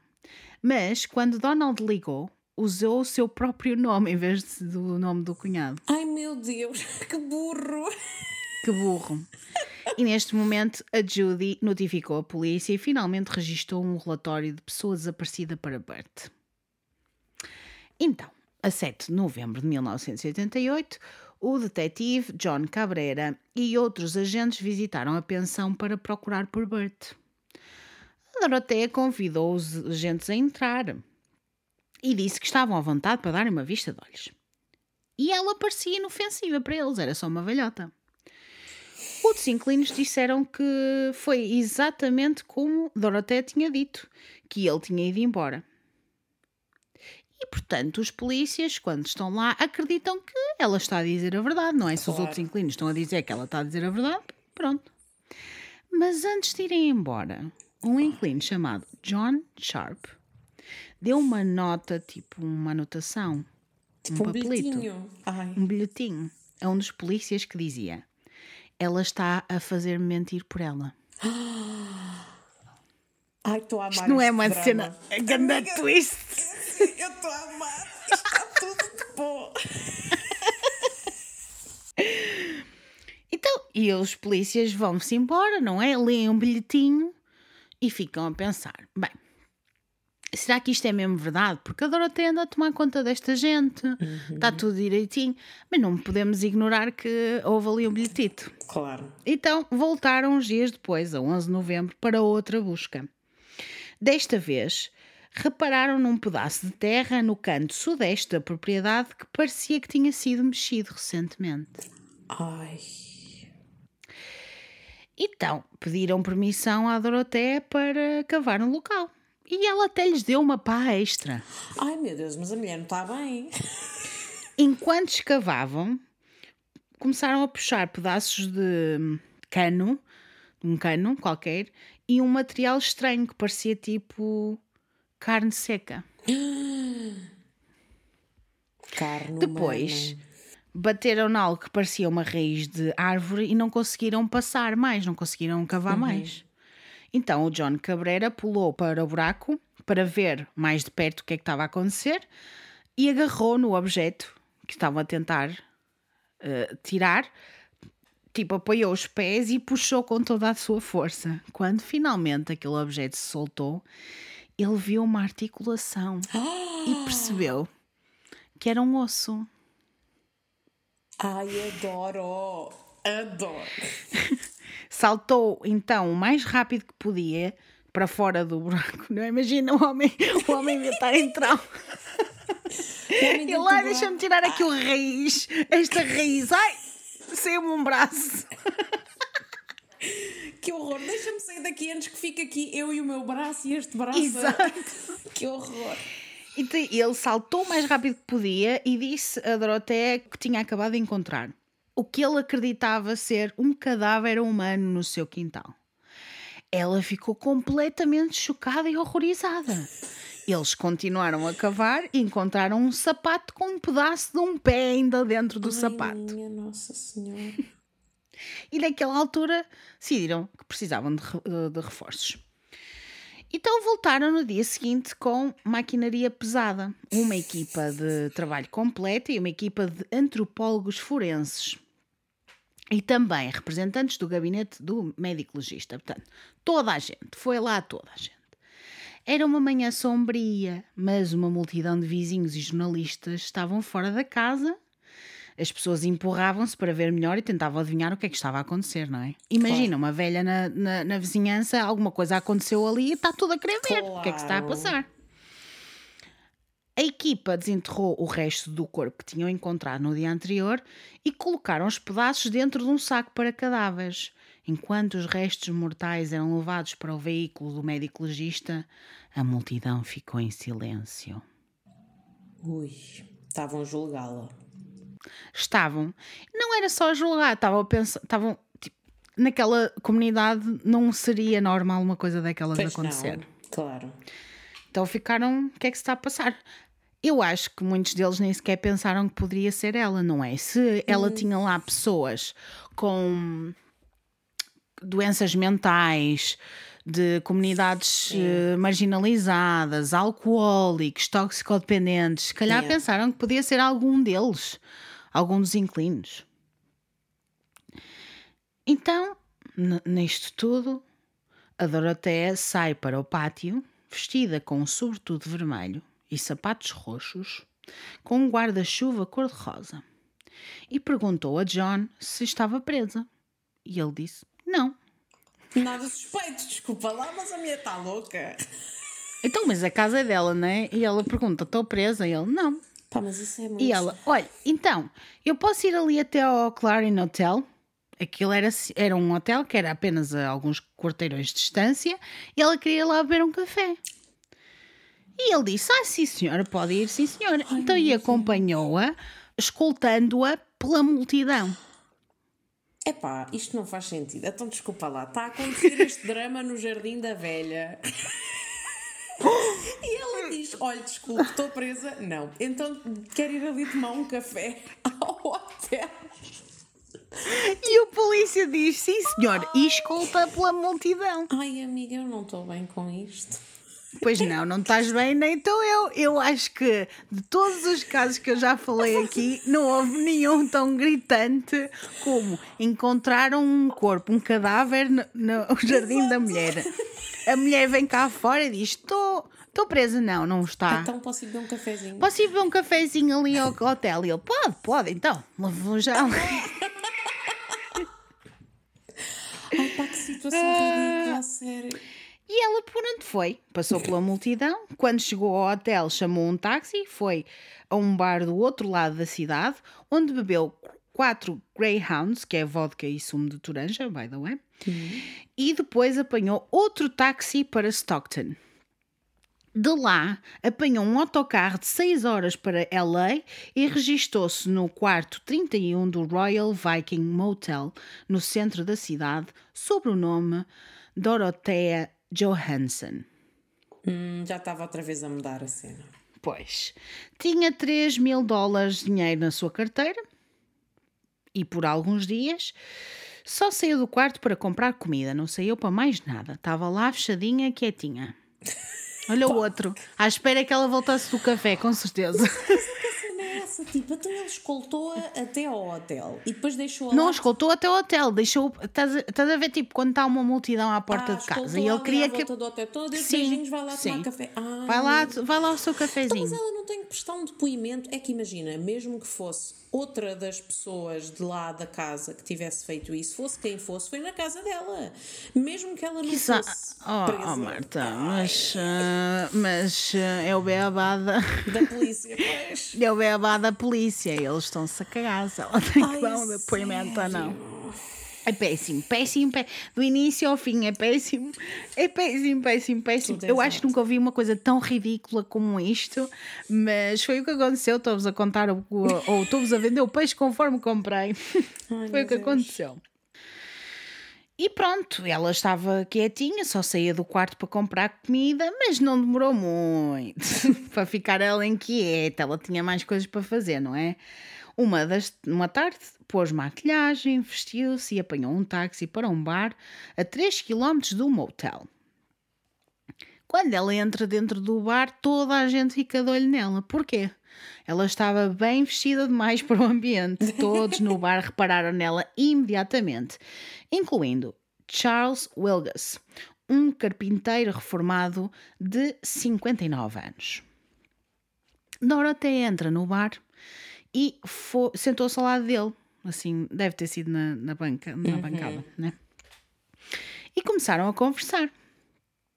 Ela apresentou-se como Donna Johansson e pediu vodka com sumo de laranja, um screwdriver.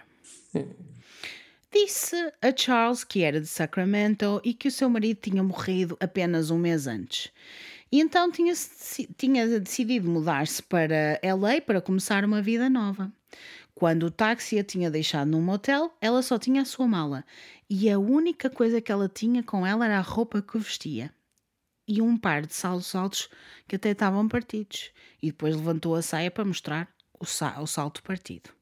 Ok. E ele, o Charles, ficou encantado com aquela viúva. Claro. Encantado, que ela, como eu disse, ela era de lábia, Pois falas é. mansas.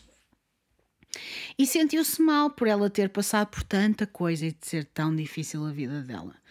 Disse-lhe que a podia ajudar e levou o seu salto partido para uma oficina do outro lado da rua. Ela esperou por ele no bar e quando ele voltou, ela disse que queria retribuir com esta boa ação. E perguntou-lhe quanto é que ele recebia da Segurança Social por mês. Ai, eu não acredito, eu não posso. Opá, opá. É... opá, desculpa, mas não. Olha, eu quero ajudá-lo. Quanto é que você Quanto é que recebe? o Charles ficou um bocado surpreso com esta pergunta tão pessoal, mas decidiu responder na mesma. Ai, meu Deus do céu, esse senhor não estava. 576 dólares por mês. A Doroteia disse que ela conseguia arranjar-lhe mais, que ele, que ele recebesse mais, porque sabia quais eram os formulários que ele devia usar para obter o máximo dos benefícios. Oh, o Charles ficou intrigado e manteve a conversa, porque para ele ele estava assim: Olha, vai-me ajudar a ganhar mais dinheiro, afinal está mesmo interessada. Pronto, está mesmo interessada a ajudar-me. E continuou a conversar acabaram por ficar a conversar por horas e a beber ao mesmo tempo, não é? Pois. Por isso é que ele também estava na boa para lhe dizer qual, Claro. quanto é que recebia por mês. Eventualmente, a Doroteia sugeriu que passassem o Thanksgiving juntos, porque isto estavam em novembro. O Thanksgiving era então no é final aqui novembro. também. então. E também lhe disse que se se dessem bem, ela poderia ir morar com ele. Está um bocado oferecida, desculpa lá. E ele estava assim: isto é um bocado estranho dela estar a dizer estas coisas, mas ela parece tão genuína Ai, pá, que, que não posso evitar, ele não podia evitar sentir-se lisonjeado por uma mulher que era até bonita, que era basicamente quase da mesma idade que ele. Ai, Embora ela parecesse mais velha, ela não era mais velha, ela era da Pois. mesma idade que ele. E ele sentiu-se lisonjeado, que ela estava bem vestida, ela estava arrumada, não sei o quê, dá-lhe conversa, a dizer que ele vai ganhar mais dinheiro. Com certeza o homem Claro. deve, caiu. Antes de se despedirem, ele prometeu levá-la às compras no dia seguinte, mas quando ele chegou a casa, não conseguia evitar a sensação de que conhecia Doroteia de algum lugar. Ou no Ai. caso, a dona, que ele se- achava que ele se chamava dona. Mais tarde, estava a ver as notícias e algo deu um clique. A foto de Dona estava ali. O seu nome verdadeiro era Doroteia Puente e ela era procurada em conexão com muitos assassinatos. Ai, meu Deus. O que é que faz este homem? Em vez de ligar para a polícia, ligou para as notícias. Este é que é esperto. Este é que é esperto, pessoal. Pois. Quando ligou para CBS News, que era onde estava a dar eh, o noticiário, falou com Gene Silver, que era um produtor, que sentiu que isto era um grande furo jornalístico.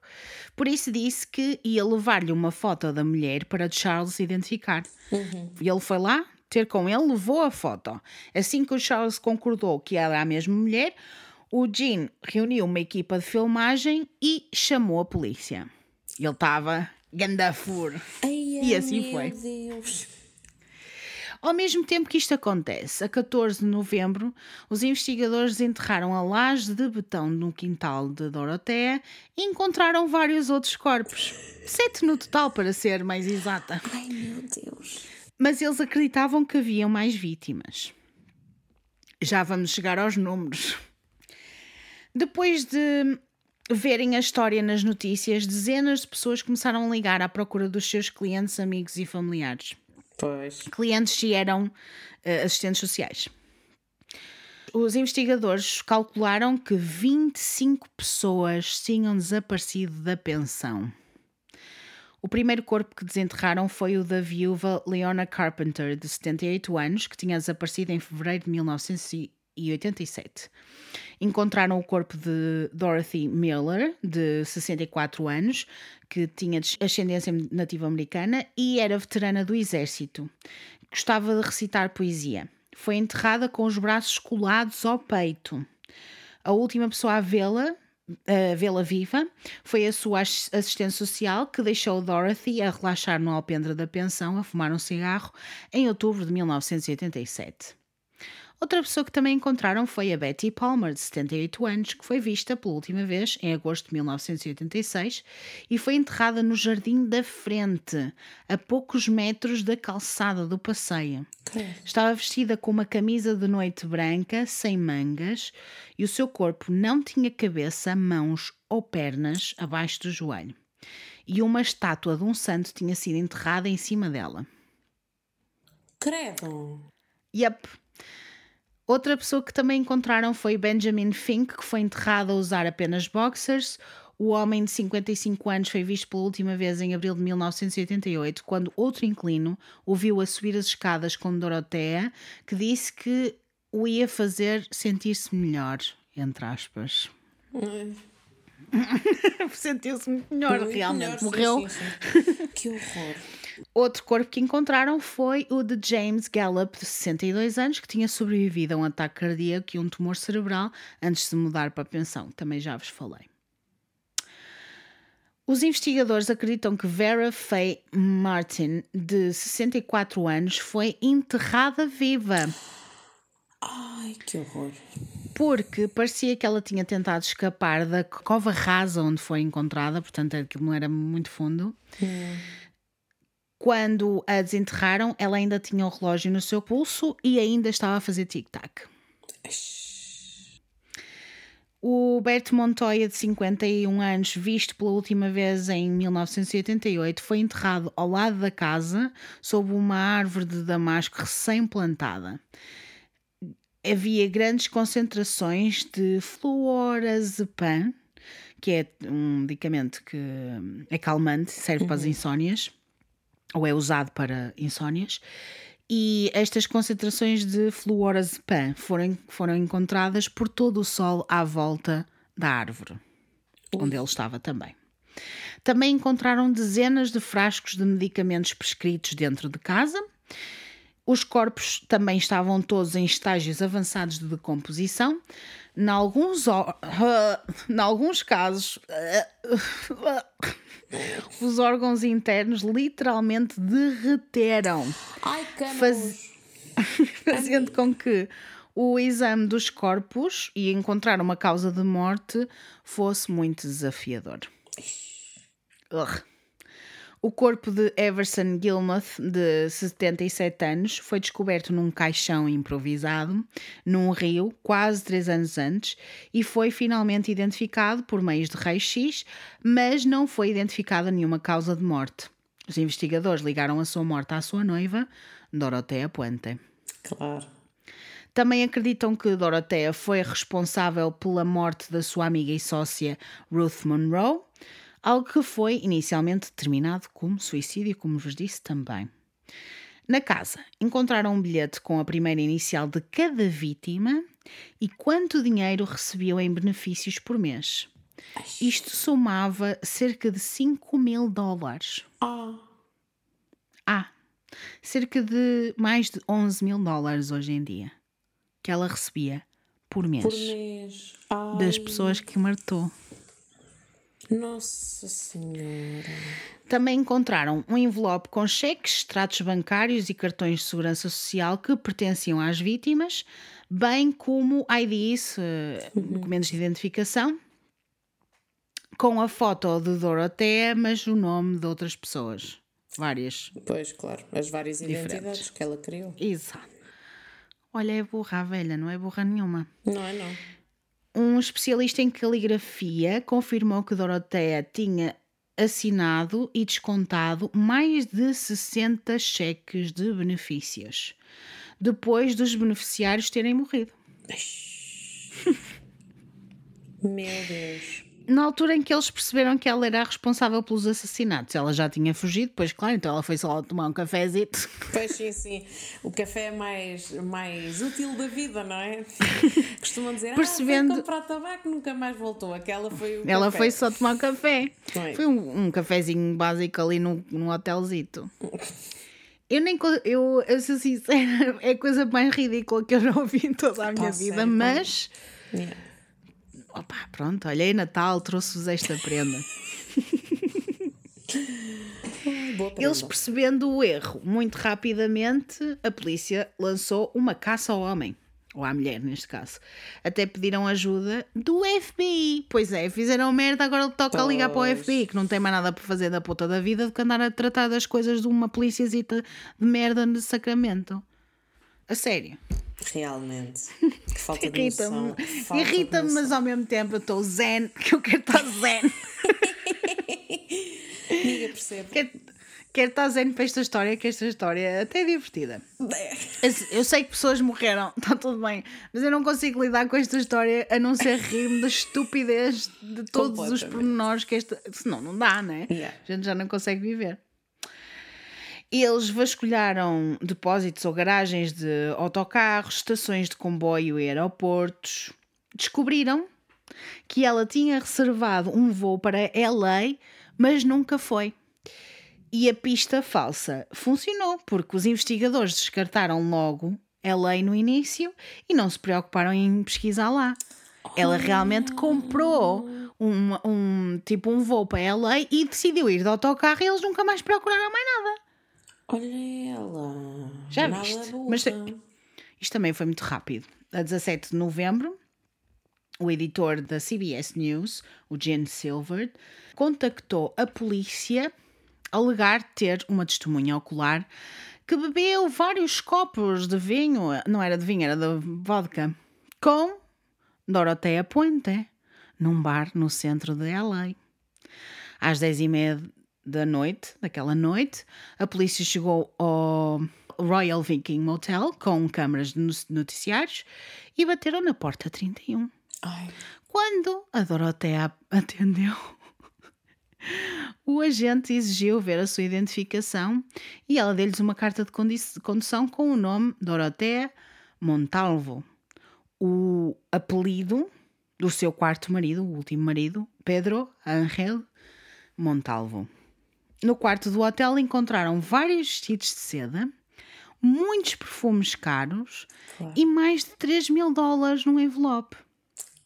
Doroteia foi então presa e levada de avião de volta para Sacramento, onde foi acusada do assassinato de Berto Montoya e presa sem fiança. Uma vez de volta a Sacramento, a polícia interrogou-a extensivamente. E o que é que eu achas que eu tenho para ti? ai tu, tu tens a gravação do interrogatório. Ai, não Tenho. posso crer. Ai, eu adoro. Ai, adoro. Eu sei, Ai. eu sei que adoras, por isso é que eu te trouxe. Tu achas que eu te ia trazer aqui? Isto é Natal, trouxe-vos uma velhinha que é tipo a avózinha que vocês sempre quiseram, percebem? Não, não, eu nunca, nunca quis essa mulher na minha vida. Deus me livre, sacode. Porra. Então não querias. Não. Vocês vão ouvir alguns clipes de som que eu vou pôr para vocês irem ouvindo. You, so you have you have Dorothea Montalvo, Yes. and you're also I was Dorothea born- Puente. I was born Puente and, and uh, I was married to a, a Montalvo and I was married to a Puente. You were born Montalvo, right? No, I was born Puente, Puente. Where were you born? Redlands, California. Redlands.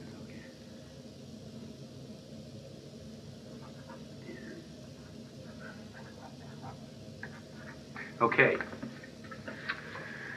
And I, I was on, in, in CIW under Montalvo Okay. and with the feds. Uh, You under Puente. Okay. Now, the questions we need to ask you, I need, I need, I need all the truth from you. Okay. Uh, number one is going back. Of course, you know how this whole thing got started was because of, of this last individual, Right. Montoya. Now, his disappearance is very suspicious. I can tell you that. Um, even the things that you said uh, didn't even quite uh, connect with what the other individual told us when she spoke to you. There were a lot of inconsistencies in your statement. Well, you know, I didn't think I was ever going to have to remember everything. And That's and- fine. I mean, I can understand that, and you explained that to us. You know what shed I'm talking about right here? Okay, this area. You know that? Mhm. Where the concrete's only about an inch thick. Mhm. That looks like it hasn't I, been. I thought that was uh, about three inches. Well, you can see it on the sides, dear. But what I'm saying is, that concrete hasn't been there that long. I'm no expert, but I know when I look at concrete, I've been around it long enough that that, that has not been there that, that long? Do you remember Well, when it, that it had concrete to was be put in down? the, in, the, in the early part of the year then. Okay. But that's what I'm saying. There was at one time a trench there. Am I wrong? No. It was about, uh, about two feet deep. Two feet deep, and it didn't it run in an L shape like this. No. Which way did it go? It just went straight just across. Straight, yeah. Okay, right in was front of the shed area. Like from, wasn't even as long as this table. Okay. You were looking for sewer then? Uh-huh. Okay, and that was, Because- some- when was that? Was it summertime? Was it early part of the year? It was probably March. About March, okay. Okay, now, there, back of your house, there are some trees planted here. Mhm. How long have those trees been there? They seem to be rather new by the way the roots yeah, they're do not. a couple months old. Yeah, I can move them with my hand and I can see Yeah. that the roots are not In adhering fact, to the one the I was soil. going to take out because it was it was Dying? dying. Okay. It appears that there was some digging in this back area there. Did you have any open trench areas back there? There used to be a chicken chicken coop there Where now? In this whole thing? Yeah. How long ago? A year and a half ago. Okay. When was the last time there was any digging back here? Because it appears that there has been some digging in there. Yeah, let's see, that was uh, this summer sometime. What did you dig up? Was there another trench for sewer or anything? Yeah, but there was nothing there. Uh, John and, and John dug some, and uh, Whereabouts? What area of it? Here are the tree. Here are the trees right here. What area would it all, be? all back in here. This whole thing? Uh-huh. Okay. É assim. Está a falar com o homem na boa e a, tipo sem comentar nada sobre os mortos. Ela está a dizer Nada. Sim, eu fiz esta, hum, esta remodelação eh, mais ou menos em março, com, eh, pronto, e andei à procura de, de esgoto eh, e todas as escavações ela diz que é à procura de esgoto. É, é à procura de esgoto e mais, e mais nada. E Tá ela está na boa, tipo, a mencionar zero de cadáveres e zero de mortes. E só a falar como se estivesse a falar das remodelações com as amigas. Ai, olha, agora amiga, pus ali aquela laje com aquela dimensão e depois no mês que vem vou ali àquela cabanita e vou pôr ali umas arvoresitas. ah. Ela está a falar de, dos esgotos e não sei o quê, de aceder aos esgotos. É é assim, este clipe é de 45 minutos, é ou mais, não é? É. É. muito, é longo, tem muita coisa, muito detalhe, é muito interessante, também é antigo, claro, por isso é que a qualidade não é das melhores, mas fica para vocês ouvirem. Eu vou pôr outro um bocadinho mais daqui a mais daqui a bocadinho. Vocês vão ouvir mais um bocadinho, mas era para vocês perceberem que é muito interessante ver como é que esta mulher fala e dá mesmo aquele ar de tem mesmo uma doença mental, não tem? Ela está Yeah. ótima. Yeah. Ela sabe bem o que é que está a fazer e o que está a falar. Ela não vamos esquecer que ela se mascarou entre aspas de uma velhota, de, de- mais velha do que ela. Mas vocês já vão ouvir essa parte, já vou falar mais sobre essa parte. Mas pronto, à medida que a investigação continuava e reuniram mais evidências, Dorotea foi eventualmente acusada de nove assassinatos. Daqueles sete que foram encontrados em casa dela, não é? Na pensão, no quintal, para ser mais exata, e também do ex-noivo Sim, do e, e da Ruth Claro. que foi encontrada morta, foi declarado como suicídio, na altura, mas depois, pronto, acusaram de ser ela. O Ismael Flores, de 46 anos, também foi acusado de ser cúmplice do assassinato de Everson Gilmuth por construir a caixa de madeira, que era um caixão, e ajudá-la a livrar-se do corpo. Mas as acusações não foram aceites porque o Estatuto de Limitações tinha expirado quando isto aconteceu. Os promotores também optaram, os advogados da acusação, optaram também por não acusar de falsificação para tornar o caso mais simples possível para o júri seguir, para irem para a frente, que é assim que funciona na América. Claro. Já que eles queriam o veredito de culpada por assassinato e queriam também a pena de morte. Por isso eles decidiram simplificar o caso para não Claro. ter mais atrasos, para andar para a frente, porque senão iam ficar anos nesta merda, andar para a frente. yeah. Exato. A 31 de março de 1989, Dorotea declarou-se inocente por todas as acusações Não foi surpresa, obviamente, porque no interrogatório ela sempre disse que era inocente, e aqui vou-vos pôr mais uns clipesitos para vocês irem ouvir. What am I to think?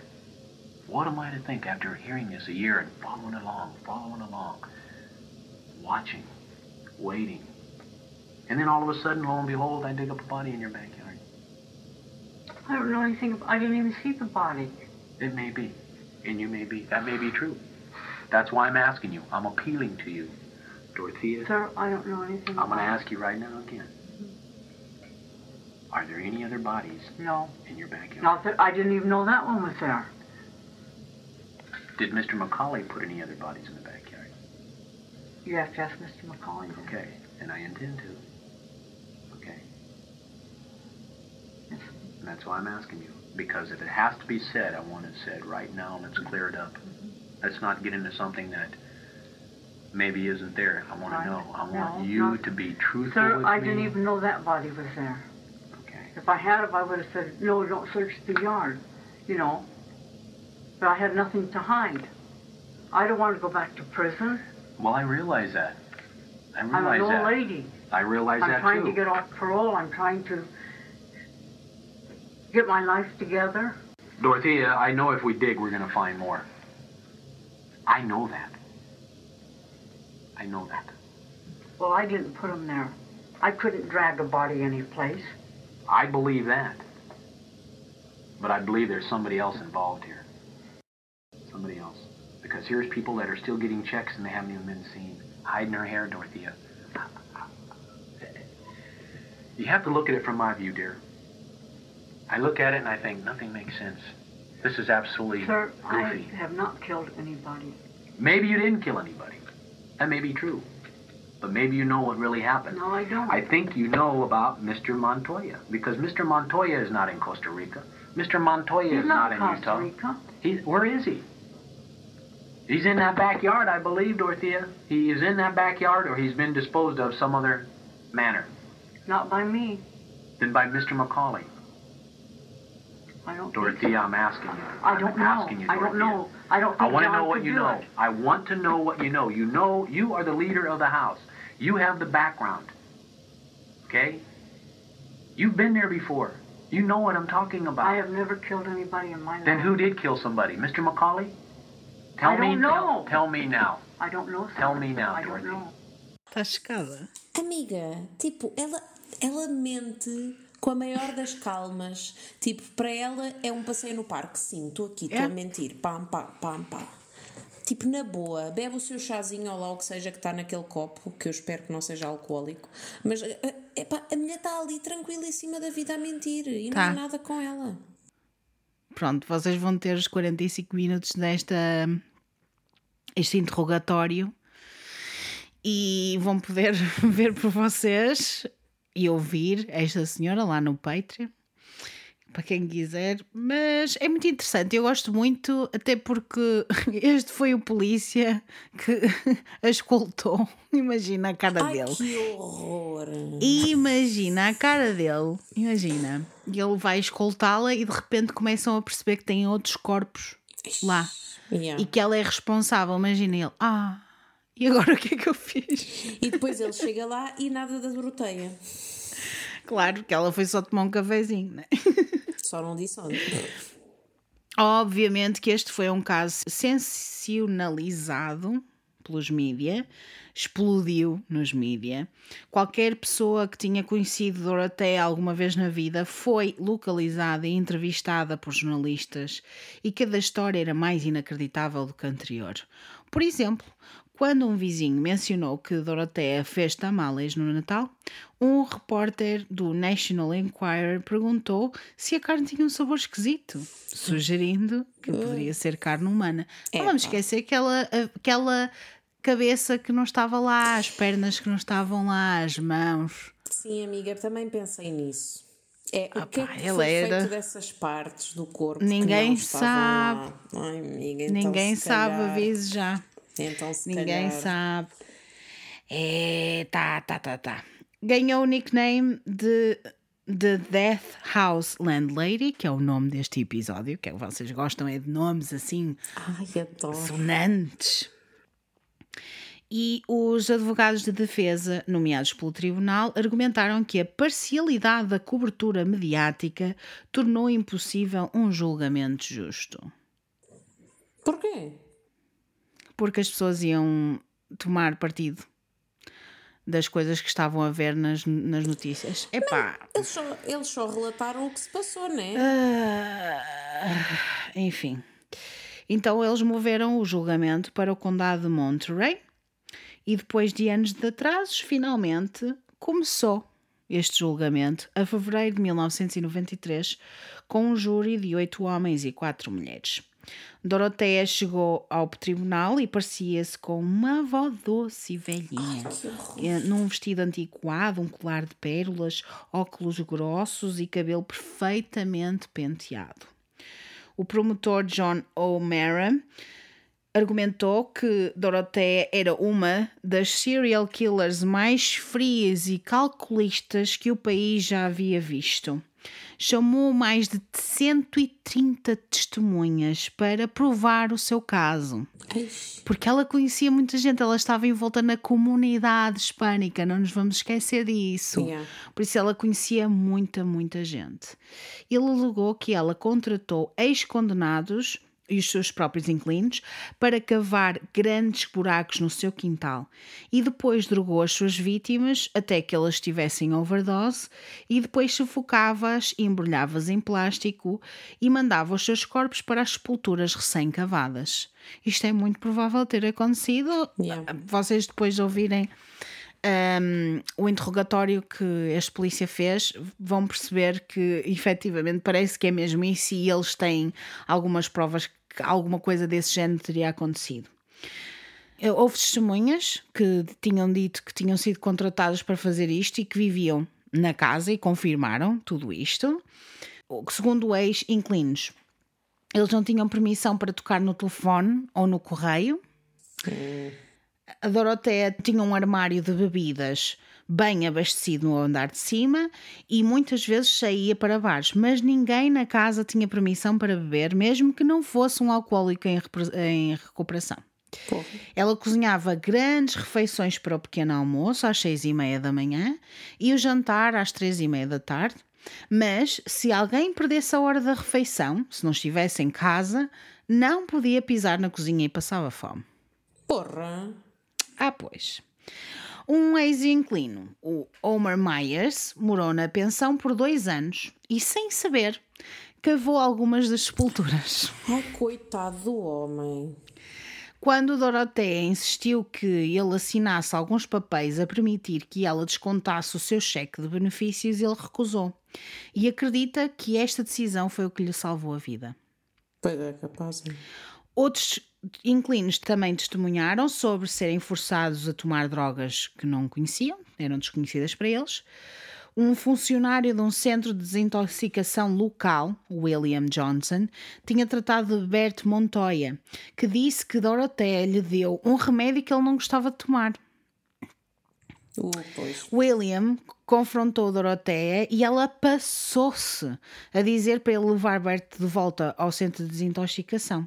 O Bert achou que talvez fosse melhor ele ficar a viver no centro, mas William assegurou que ele estava seguro em casa de Doroteia porque ela ia tratar muito bem dele. E se o arrependimento matasse, este homem estava mortíssimo. E mesmo a sério, Imagina o que é que era. Que horror.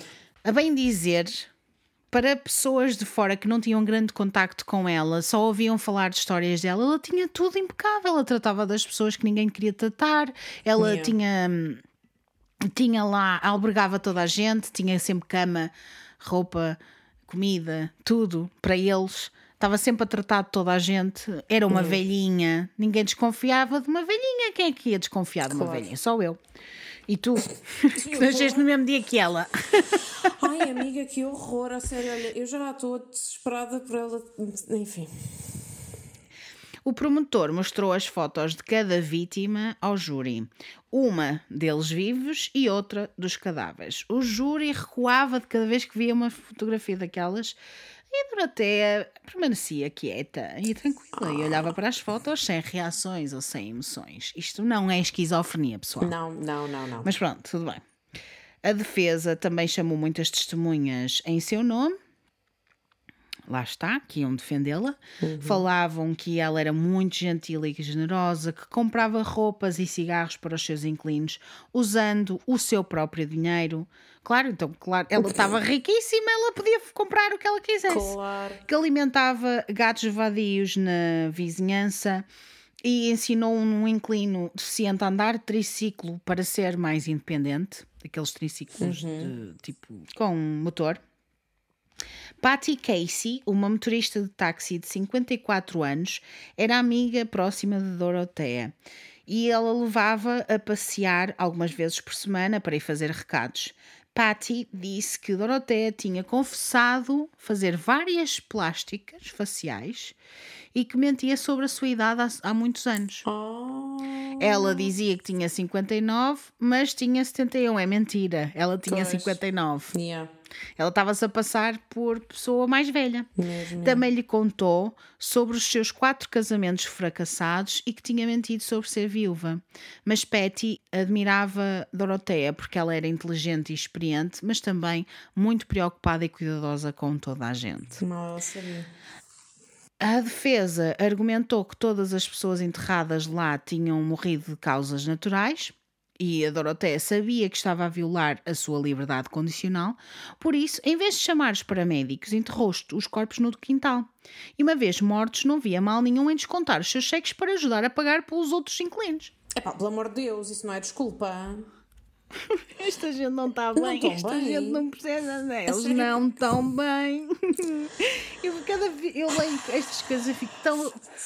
Ai, mas olha, que ser advogado de defesa não deve ser uma coisa fácil. Não, não, não, não, não. Tens que arranjar uma Não justificação para as cenas que são Para, injustificáveis. as- para tudo, exatamente. Muitos psicólogos testemunharam que o abuso traumático na infância de Doroteia afetou o seu julgamento e habilidade de distinguir o certo do errado. Oh, oh. Mas também a motivou a dedicar a vida a ajudar os menos afortunados. O seu julgamento estava no seu pior se ela estivesse sob grande stress, como quando cuidava dos inquilinos doentes e a morrer. Opa, então não de Deus. cuidasse. Ela nem Claro. sequer podia, pela liberdade condicional, ela nem sequer podia, não Nem era. devia, yeah. Yeah.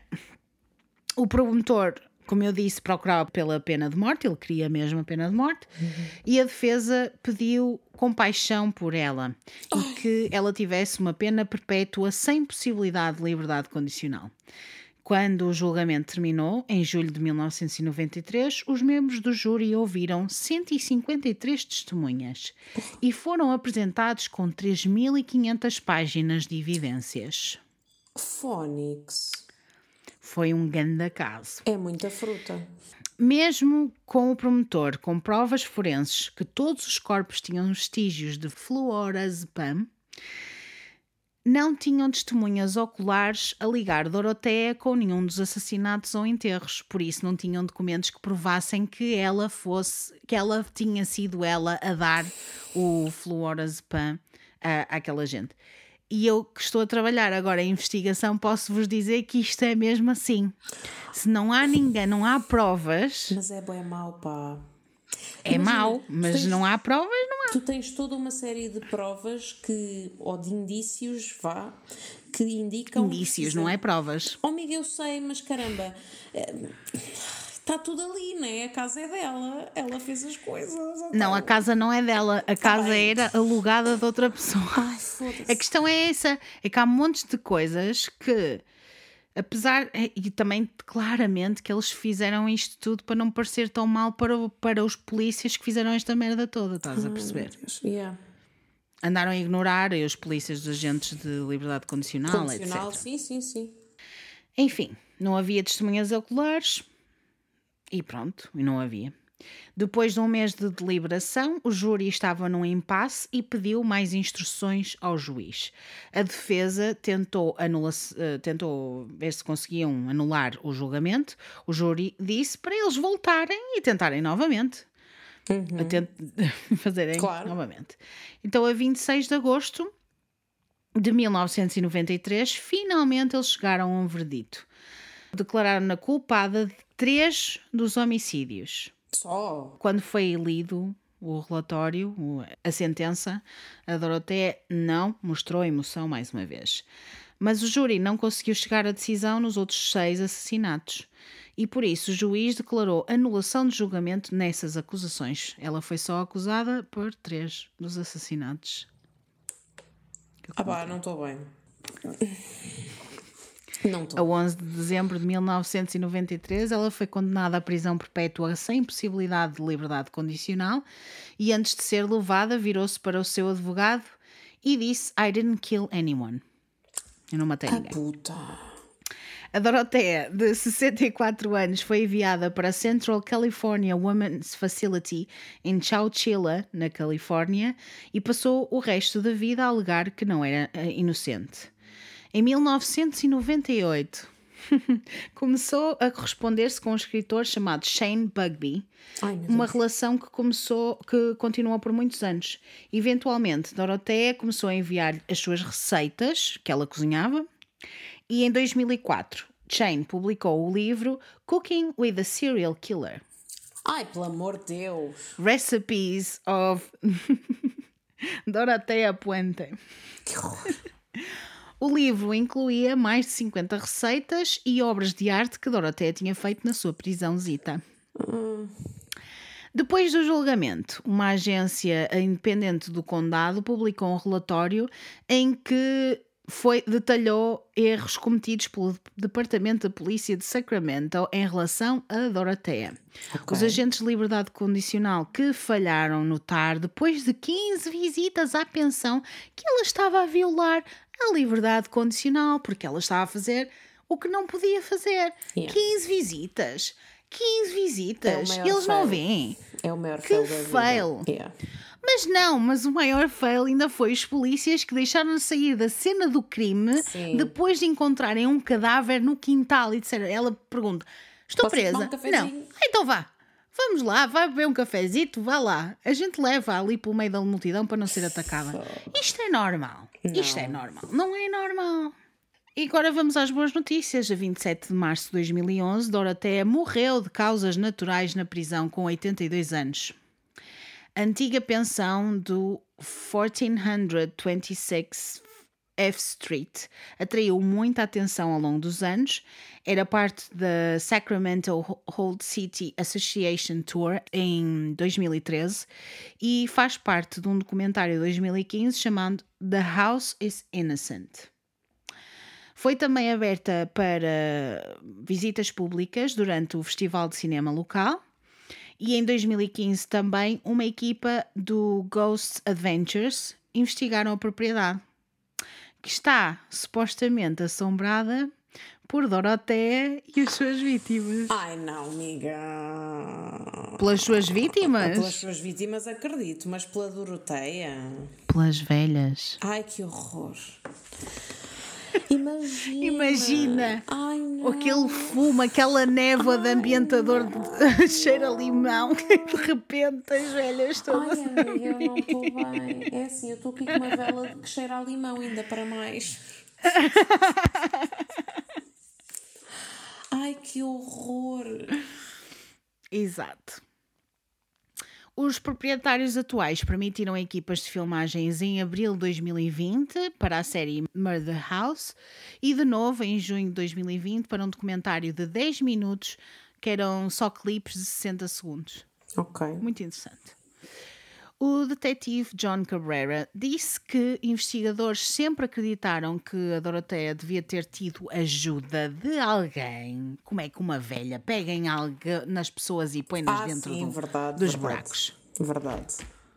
Tem razão. O senhor tem razão. Eu também pensei nisso. Tu olhas para ela. Apesar dela ser boa de lábia, ela não tem o bracinho fraquito. Ela tem aquele flap, flap, flap no bracinho. Mas tu não achas que ela terá convencido pessoas que lá estavam a fazer-lhe esse jeitinho? acho que é muito provável que ela, tinha, que ela tenha pago alguém ou que tenha convencido alguém a fazer isto, mas que é um bocadinho difícil que ninguém tenha falado sobre isto. Pois isso Mas também, também, é se, se for alguém, eles queriam ser im- implicados nestas cenas? Não. Se calhar não. Yeah. Não sei. Se calhar não. Pelo menos a mover ou enterrar os corpos, eles achavam que ele- ela tinha tido ajuda, mas nunca encontraram provas de quem poderia ser, o que é assustador, não é? Anda aí alguém.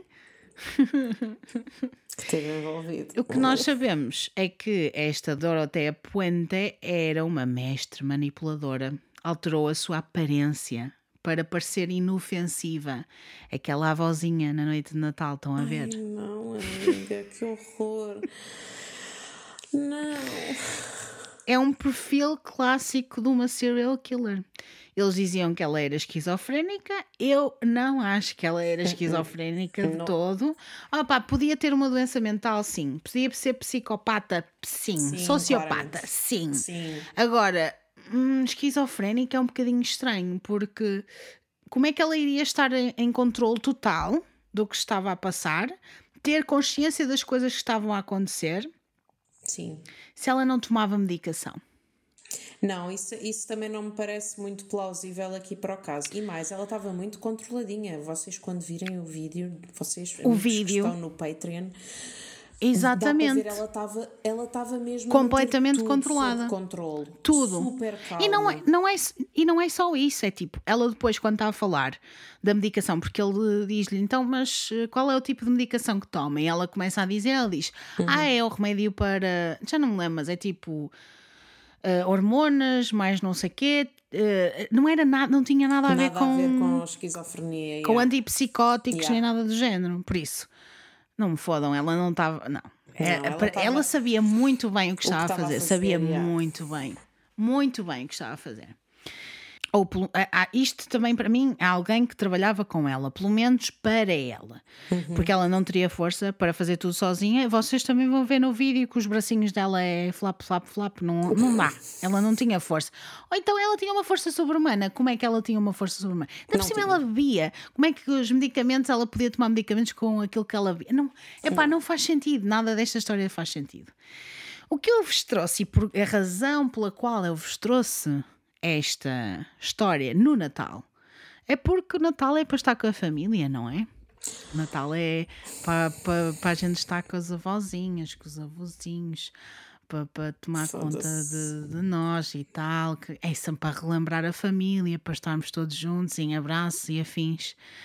E quem é que iria julgar esta pessoa? Ela de fora, quem a via, era uma velhinha indefesa, uma avózinha, Ai, inofensiva. Agora, quando olharem para as E eu- vossas avós. Não é para olharem para as vossas avós, mas é a, a lição que eu vos trago e a minha prenda de Natal é não podemos julgar um livro pela capa. Nós nunca sabemos qual é essa avózinha que não é uma serial killer nos tempos livres. Foda-se, tu não me É muito isso. assustador. É mesmo, yeah, é mesmo. Não, imagina que tu achas que a tua avó é uma velha e na volta ela anda ali a fazer-se passar por velha, mas até nem é assim tanto. E- Ai, não. Esta mulher assusta-me muito. Número um, ela mudou a sua aparência para parecer mais velha, por isso ela sabia muito bem o que estava a fazer, não é? Yeah. Mas ela mudou literalmente a sua aparência para parecer mais velha e mais indefesa. Sabe É que é que assustador. lembra? Lembra-me aquele filme A Órfã. Sim, E não vou dizer mais, exatamente. E, E não, não vamos dizer dizer nada. Não vamos bem. mas Não é lembra-me nada. Acabou-se. Mas, Mas- yeah. É assustador. É assustador a forma como é que ela manipulou aquela malta toda. E a ela frieza? estava. E a frieza com que ela fez, ela escolheu uma, uma parte da comunidade que precisava de atenção, que ela sabia que não iam fazer falta, que eram pessoas que não tinham família ou que não tinham pessoas que se preocupassem com eles, não iam fazer falta. Ela podia fazer o que ela quisesse com Yeah. aquela gente. Yeah. Não vamos esquecer que esta mulher engravidou duas, três, quatro vezes, já nem sei quantas vezes é que ela engravidou, e deu tudo para a adoção. Não quis saber mais da filha, não quis saber mais da, da outra Yeah. filha, não quis saber mais de ninguém. Yeah. E só isso O que é ela era esquizofrénica nessa altura. Pois, pois, não, não me lixem. É que, é que tudo, se tu fores olhar para o passado dela, tudo indica que é uma pessoa que se preocupa muito pouco com os outros e somente com ela e com os interesses dela, não é? Portanto, porquê que Exato. de ser naquela fase, naquela idade, que ela ia mudar? Come on. Exato. Né? Ia ser. Quer dizer, mais às vezes as pessoas aprendem com o tempo e pode até, até ia dar esse benefício da dúvida porque, sei lá, ela estando presa, se calhar ia aprender e não sei o quê. Mas não, mas ela quando foi presa, ela já tinha morto uma pessoa. Yeah. Quando ela teve presa aqueles três anos, que era suposto ser cinco, mas foram só três, Yeah. ela já tinha morto a sua sócia, Yeah, é a verdade. Ruth. Yeah. Não, esta pessoa era muito fria, muito calculista, não é? Estas coisas foram, é como tu dizes, isto foi intencional, isto foi pensado. Não me venham cá com tretas. E tu saberes que uma pessoa intencionalmente ah, se aproveitou de pessoas que estavam numa posição mais desfavorecida. ah, ou, ou muitas delas, eu nem sei se não teriam até mesmo dificuldades mentais, não é? Ah, Sim, sim, e tinham, e exato. tinham. E ela fez-se O aproveitar Bert disso. Montoya. O Sim. Bert Montoya era aquele eh, que tinha sido salvo pelos Volunteers of America. Exatamente. E ele estava a falar com árvores. Ela realmente deu-lhe o antipsicótico. Ele durante uns tempos esteve ótimo. Pois. Mas mal ela começou a receber o dinheirinho da Segurança Social, acabou. bye bye, Desapareceu o Bert Montoya. Yeah. Aliás, ele foi, um, ele foi o caso que a levou a ser presa. Yeah.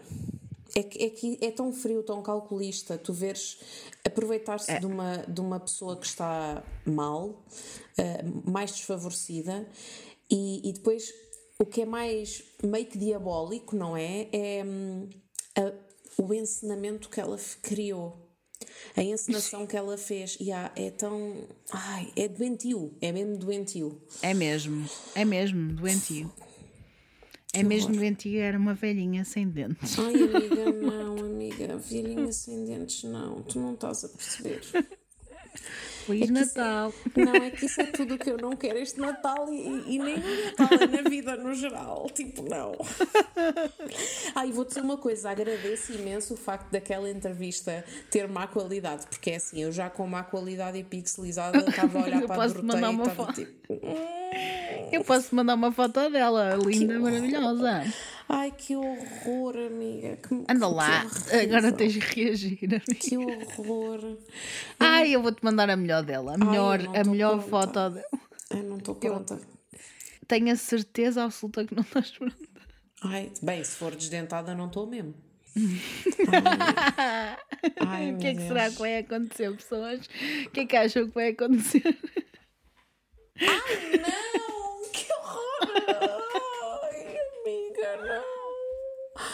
Ai, não, não, não, não, não, não, não, não, não, não, não. Tipo, isto é a matéria da qual são feitos os pesadelos. Ai, o nariz, os óculos, o cabelo, não! Ai, que horror! Ela é Ai, horrível. Imagina um fantasma desta mulher. Hum, Eu também não, não acredito muito que Eu também não acredito que esteja lá o fantasma dela. esteja. Não. Lá, Mas o fantasma vítimas? dela não, mas das vítimas. Ai, mas das vítimas, sim, taditas, então. As pessoas, as pessoas ficam não necessariamente no sítio onde morreram, eu acho, mas no sítio onde sofreram mais, não é? E. E aí também ela podia ter ido lá parar, não sei. Ai, não, credo. Bem, imagina. É que ainda para mais, eles já levaram com ela em vida, ainda terem que levar também em morte, socorro, ninguém merece. Ai, que horror. Epá, mais esta-. Ai, esta foto é horrível, que horror. é que isto é para vo... Ai, não, não, não, não, não. Olha a ser escoltada, amiga. Ai, que horror. Mas é assim, eu até entendo. Ugh. Eu até entendo porque é que ninguém achava que ela.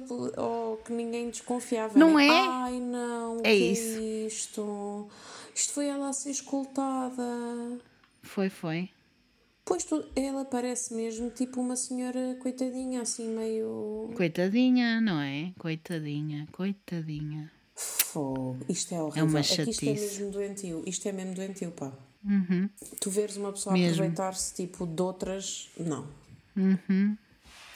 E a frieza dela, tipo, a frieza dela a mentir com todos os dentes que não tem. que horror. A primeira foto que eu te mandei é Não, mais é assustadora. É, é horrível. É péssimo, é É péssimo. horrível. Pessoas, se quiserem ver fotos, têm que ir ao Patreon. Porque vou estar lá as fotografias dela e é horrível. ao mesmo tempo muito interessante. Não. Eu gostei de ver as fotografias da casa e etc. porque é assustador. Ai que linda casinha! Olha, tantos corpos no Que jardim. horror, amiga. Não, por isso é que ela era tão zelosa com o jardim, né? Por isso é que ela Pois, tinha tanto cuidado com o jardim. Estava a preparar o terreno, literalmente, para as vítimas. exatamente. Literalmente, aquilo estava bem adubado. Onde é que eu vou pôr Cheio a de corpichos. laje? Ali, ainda nenhuma. Plof. Que horror. Olha, é isto que eu tenho para vocês, é isto que eu tenho para ti, Marta. Espero que tenhas gostado. Amiga, gostei muito, mas não vou negar. Agora que vi a cara da mulher, estou assim um pouco. Eu sabia, por isso é que eu te trouxe, que eu sabia que tu ias amar. Não só ela faz anos no mesmo dia que tu, como ela é super velha, assustadora. Amiga, é assim, primeiras eu comecei a achar, ai, vai ser uma mulher arrasadora. E não. Pois eu sei. E é uma Não. mulher assustadora. Isto é o arrepios com a bilinha, tinhas que te vir arrepiar, não é? Ai, amiga, mas podia partilhar o aniversário com uma pessoa melhor. Que horror. Ah, A gente não pode ter tudo na vida. Não pode ter tudo na vida. Tinhas que partilhar o aniversário com. Ela é conhecida, é uma serial killer, desculpa lá. Ai, amiga, mas isso não abona muito a meu favor, credo. pois não. Olha, pessoas, vocês têm que ir lá ao Patreon ou ao Discord dizer à Marta que ela não é nada daquilo que ela Não, está a achar não que pode sou. ser. Acreditem, eu não sou nada disso, ok? Eh, eu não me faço passar por outras pessoas que não eu. Conga Stefan é só um cognome, ok? Não é uma, uma identidade que eu criei. Não é a Glória, ela não é a Glória. Ai, não, caralho. Fogo. Pessoas, vão lá, vão lá ao Patreon, patreon.com.br arrepios com a bilinha, onde podem ver as fotografias, vídeos deste caso. Vão ter connosco também ao Discord, onde nós fazemos coisas lindas e maravilhosas e falamos uns com os outros. E se vocês querem o link, ou subscrevem ao Patreon, ou então mandam uma mensagem para o meu Instagram, é de Raquel Caldevila com dois L's sempre, ou mandam um e-mail para raquel.caldevila.gmail.com e podem mandar também as vossas histórias arrepiantes, paranormais e outras coisas que tais, ou beijinhos, que eu gosto muito de receber beijinhos vossos. Não é, Marta? Sim, beijinhos. É. Sempre são bem-vindos. E acho que fazem Sempre muito bem juntar-se a nós, porque normalmente ah, existe um canal de spoilers. E Existe. Eu, eu costumo reagir em direto. É, a Marta reage em direto e é só rir. Toda a gente É ama assim, as reações da Marta. É assim, eu Toda a um gente ama. episódio e uso aquele canal para desabafeite, desabafeite myself ali, porque não aguento e preciso de transportar estas emoções. Por isso, vão ouvir o episódio, transbordem também as vossas emoções sobre esta velhinha horrível. Hum, aconselho, é, é, é catártico. Ainda bem, sim, venham ter connosco, venham partilhar coisas connosco, a gente gosta muito de saber as vossas histórias e gosta muito. De, eu, eu, olha, pelo menos eu gosto muito de ver que as pessoas estão a comunicar umas com as outras, fazemos companhia uns aos outros. Vai haver, eh, pelo menos, passagem de ano. lá pelo Discord, que não vai haver passagem, pelo menos para mim não vai, isso eu vou fazer companhia a quem quiser vir fazer-me companhia também a mim. Vamos fazer companhia uns aos outros, vamos ver, não sei, fazer coisas, beber uns copos, estarmos juntos em casa, seguros, tudo bom, quem quiser. E para isso só se tem que juntar ao, ao Discord connosco. Yes. E é isto. Pessoas, eu gosto muito de vocês. Espero que tenham um, um Natal bom, que seja bom para vocês, seja tranquilo, não tenham stress, esteja tudo bem. Se lidarem com famílias tóxicas, aguentem firme, aguentem firme. E também tenho um episódio no Patreon sobre isso, sobre as festas infelizes. É difícil, eu sei que é, mas aguentem, as coisas vão correr bem. Se o Natal não for a melhor altura do ano para vocês, ouçam estas histórias, se não ouvirem estas, ou- ouçam de, se já ouviram estas e querem relembrar, ou se não, não ouviram as do antigo, têm, vocês têm noção de quantos episódios a Bilinha já lançou? Senti muitos, É senti muitos para vocês ouvirem. Extra Podem ir ouvir. É assim, é todo um mundo. É todo um mundo. E se quiserem vir ouvir o episódio extra deste mês, vamos ter lá também uma coisa muito interessante que aconteceu com um Ouija board. E vou-vos dar outro spoiler. Só alguém que ouviu até agora pode ouvir. É um caso espanhol. Oh, ai, ah. Eu trago sempre casos assim do estrangeiro em inglês. Desta vez trago-vos um caso que é da, da nossa vizinha, de- dos nossos Dos hermanos. nuestros hermanos. Hum, É latino. E, e poderemos ouvir, sim. E não vou dizer mais nada, só vou dizer que é um caso bastante conhecido e que vocês vão amar. Amar. Acho que quem gosta destas coisas vai adorar. Either way, é isto que tenho para vocês. Marta, muito obrigado por ter estado comigo. Obrigada, eu, Pilinha. É sempre um gosto. Espero que nunca se fartem de mim. Não, não se fartam de nada de ti. Obrigada a vocês que estiveram a ouvir até agora. Um bom Natal. Tenham um bom Natal. Uma boa passagem de ano, que agora a gente só se vê para o ano que vem, mas logo no iníciozinho cá. E, e é isto. Até lá, tenham umas festas e umas semanas muito arrepiantes, com velhinhas, in- inclinos e, e sem dentes Ai, e não. cabelos brancos. Não. Só inclinos, por favor. inclinos. Adeus. Beijinhos. Little boxes on the hillside. Little boxes made of ticky tacky. Little boxes on the hillside. Little boxes all the same. There's a pink one and a green one and a blue one and a yellow one. And they're all made out of ticky tacky and they all look just the same. And the people in the houses all went to the university where they were put in boxes and they came out all the same. And there's doctors and lawyers and business executives and they're all made out of ticky tacky and they all look just the same.